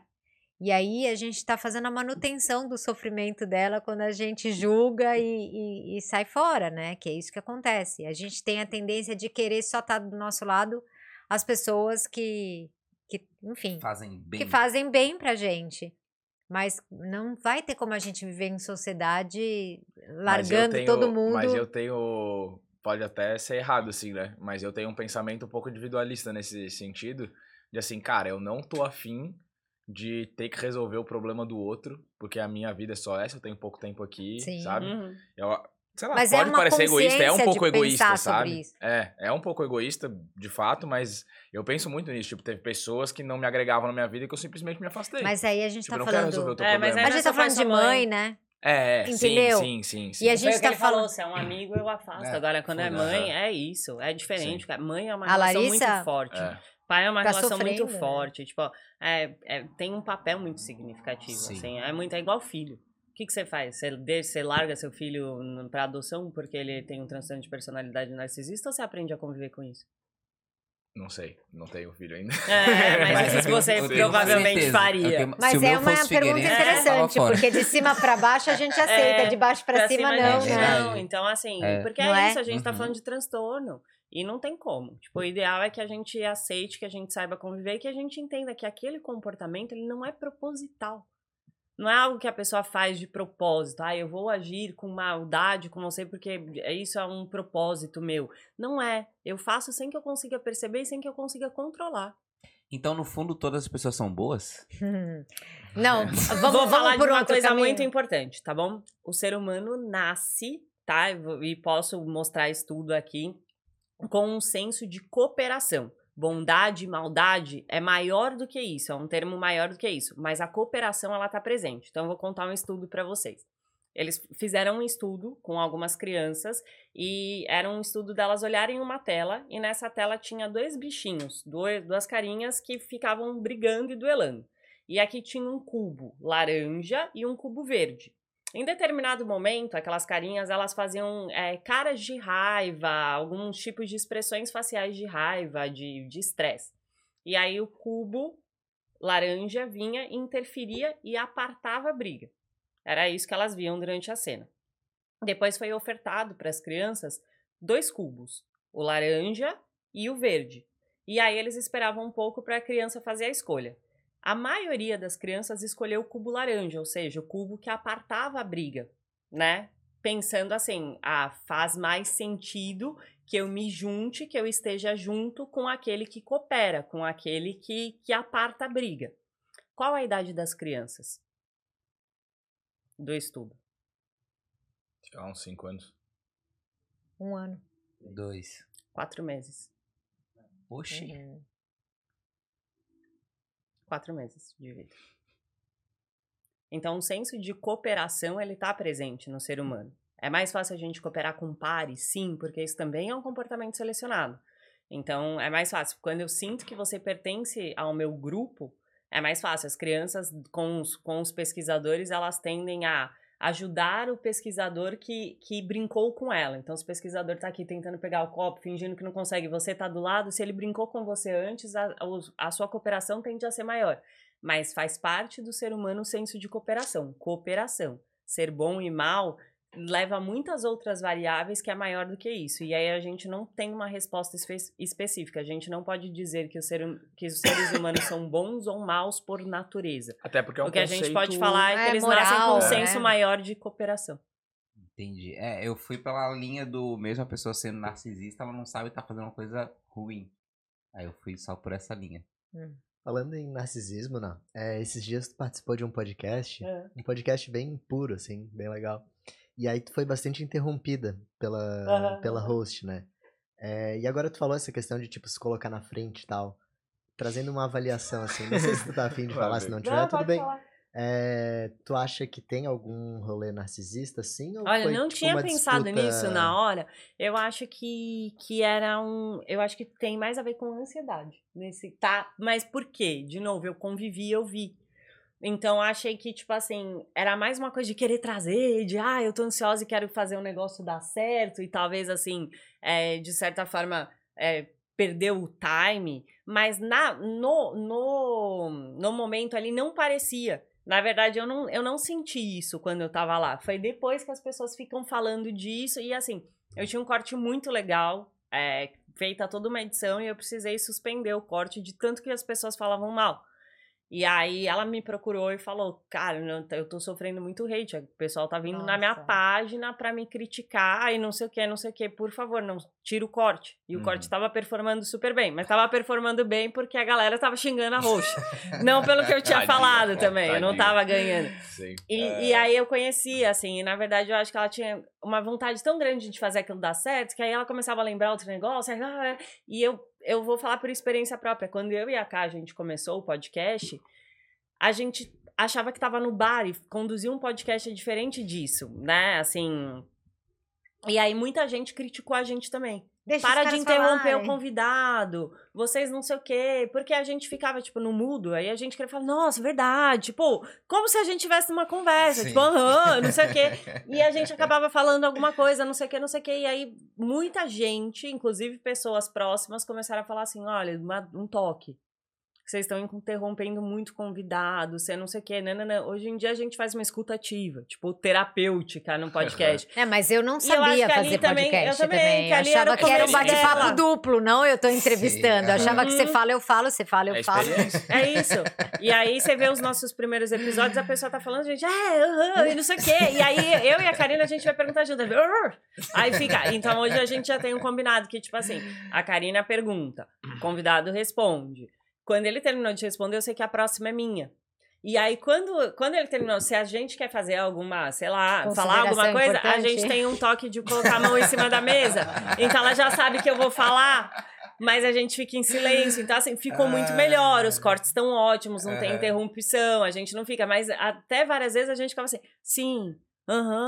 ah, sabe? Tipo, porque Toda a gente achou que fundinho a tava... vozinha de é, vocês ali uh. aparecendo. E aí quem olha pode falar, as minas narcisistas do caramba, né? Ah, é nosso podcast, não sei o quê. Não é. Ah, a não é porque a sabia, gente né? queria deixar à vontade de convidado, sabe? É que é diferente produzir o conteúdo É. e, ser- estar numa é. conversa e tal, né? E essa questão da ansiedade, eu acho que é uma coisa, principalmente quando a gente tá fazendo um projeto novo, alguma coisa assim, é uma coisa que dá uma. Tipo, você quer falar, você quer aparecer, você E a quer gente mostrar que é tá um pouco legal. empolgada também. É, né? mas é normal, né? tem- É eu normal. acho que tem tudo isso, assim. É. E eu acho que era o caso, tá? Não achei que ela tinha uma personalidade assim, não, porque ela era muito solícita, muito tipo, ai, ela nem um momento, ah, não sei o quê. Pelo contrário, eu senti que ela queria que eu brilhasse, mas talvez ela queria tanto aquilo que, tipo, perdeu a mão, mas não Aham. no mau sentido, assim, disso, de, de, de tentar trazer Uhum. e tal.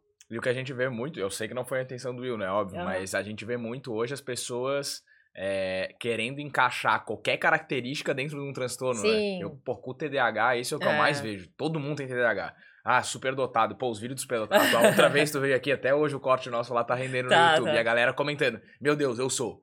Pô, tem... Acho que 50% dos superdotados do Brasil estão comentando no nosso coisa lá, porque tá Mas deu 4% sorte. da população brasileira tem superdotação, da, da população mundial, perdão, é um dado da OMS. Então, é muita gente, É tá bastante, bom? A gente né? tá falando de muita gente. Então, assim, tem um viés ali, parece- tá? Pro- muito provavelmente as pessoas que estão comentando, elas podem ser Tem realmente são, é. ou elas têm alguns traços mesmo, né? Então, assim, a- o- considerando que o QI do brasileiro, em média, é 83 pontos, então, quando a gente fala de um QI de 110, 111, 112, a gente já tá falando de um QI que é expressivamente maior dentro da nossa própria população. Então, que já tem um... um... Ai, como se fala a palavra, tipo, Predisposição. bug bem grande, assim? Tem um... Quando, Ah. tipo, um pulo, como que é? Um gap. gap grande de um pro outro, assim, é bastante. Uhum. Só que um 110, por exemplo, não é considerado altas habilidades nem superdotação. É só acima de 120. Acima da média. Tipo, mas ele tá acima da média do brasileiro. Mas aí se a gente leva ele pra Europa, ele Mais um. lá não é. Porque lá o QI médio é 105, 110, por conta de- da, da questão cultural mesmo, né? Do desenvolvimento cerebral, da maturação cerebral, do- das condições de saneamento básico, de educação. alimentação, nutrição, tem muito a ver com o desenvolvimento cerebral. Sono, né? Criança vai pra Então- escola mais tarde, faz a cesta, que também tá associada a mais inteligência, melhor memória. Tem muita coisa. Então tem tudo associada. isso, assim. Então, então, muito provavelmente as pessoas ali realmente tenham mesmo. Porque, até porque você vai vendo pela seleção do público, né? Eu eu acho que o público que se interessa pelo tipo Finanças, de conteúdo né? que, vocês, que vocês produzem é um público que, Já é mais. que é que tende a ter uma, uma expressão cultural, enfim, de, de educação por oportunidade maior. Então tá, perdão, rapaziada, vocês são superdotados. né? 4 de 100. 4 de 100. Vamos tirar uns É. 94 fora. 96 Mas, é, mas fora é ali. uma, é uma proporção grande, né? É que grande. É uma proporção grande. É o mesmo Ah, quatro número de de cem é TDAH. É. E, e se é o mesmo número de TDAH, por que, que a gente vê tanto TDAH e a gente não vê tanto superdotado? Porque muita gente que acha que tem- tem TDAH tem, na verdade, superdotação. Confunde por causa do. Ou os dois. Aí tem, Aham. tem, é, tem muita impulsividade, tem muita questão de, de arborização de pensamento. Então, eles têm muitas O semelhanças. que é a arborização? Só rapidinho. A arborização de pensamento é quando você começa um pensamento e aí você não consegue concluir porque você vai abrindo outro, e aí você vai Ah. abrindo outro, e você vai abrindo, você vai fazendo como se fosse a copa de Entendi. uma árvore, que é um sintoma também da esquizofrenia. Ó. Então, assim, você vê que tem muitas coisas que estão correlacionadas. E tem muito isso que- esquizofrênico É, com alta habilidade. Tá, aquele. Verdade. Né? Eu tenho Muito. TDAH. Não nada. Sim, porque eu faço isso. Ah, tá. É só isso. Só não Você podia ter brincar, falado, né? eu sou superdotado. O É. pior de tudo, É. sabe o que, que eu não gosto Ah, dos cortes sou- de superdotação? Que os caras ficam 20 centímetros. É considerado superdotado. é o que mais Rola tem, também, rola, muito. rola. Mó normal Tipo 20 assim, centímetros. É a média, pô. É, Eu teria- não, não não é a média. Eu teria levado pra esse lado, eu teria falado assim, então eu sou superdotado, que meu, Não. entendeu? Eu teria já feito uma piada com isso. Assim, porque- o que é incrível Meu, as crianças do. é. Ou do quinta som. série, série, né? né? Para, gente. E aí a galera, hein, Nago Dayo, 15. Que marco aí. é, Ah, pô. 15, tá Começa bom. a falar, fala assim, não, é a média. Não é? Ué, mó normal, pô. Eu acho engraçado os caras assim. fazem ao contrário, pô. Não é dois o normal, Ah, tá tá. ligado? É, ao contrário é. é. muito bom, pô. Mas, rapaziada, falando do tamanho, do tamanho da. Da superdotação. É, do tamanho da superdotação, está na nossa hora de encerrando o episódio por aqui. Hoje é Tá mesmo, sexta. tá mesmo. Ele sextou, ele Sextou, lembrou é. agora. Vou lá mostrar meu superdotado agora. Mas é isso aí, meninas. Queria muito agradecer vocês aí, a participação de vocês no Boteco, na segunda vez. A cá, a primeira de muitas, esperamos, né? Mas foi Obrigada, muito, João. obrigada, viu? Foi de uma é- hora e meia. Em inglês, é em português, né? É. Certo. Você não é gringo, né? Internacional, superdotado é diferente.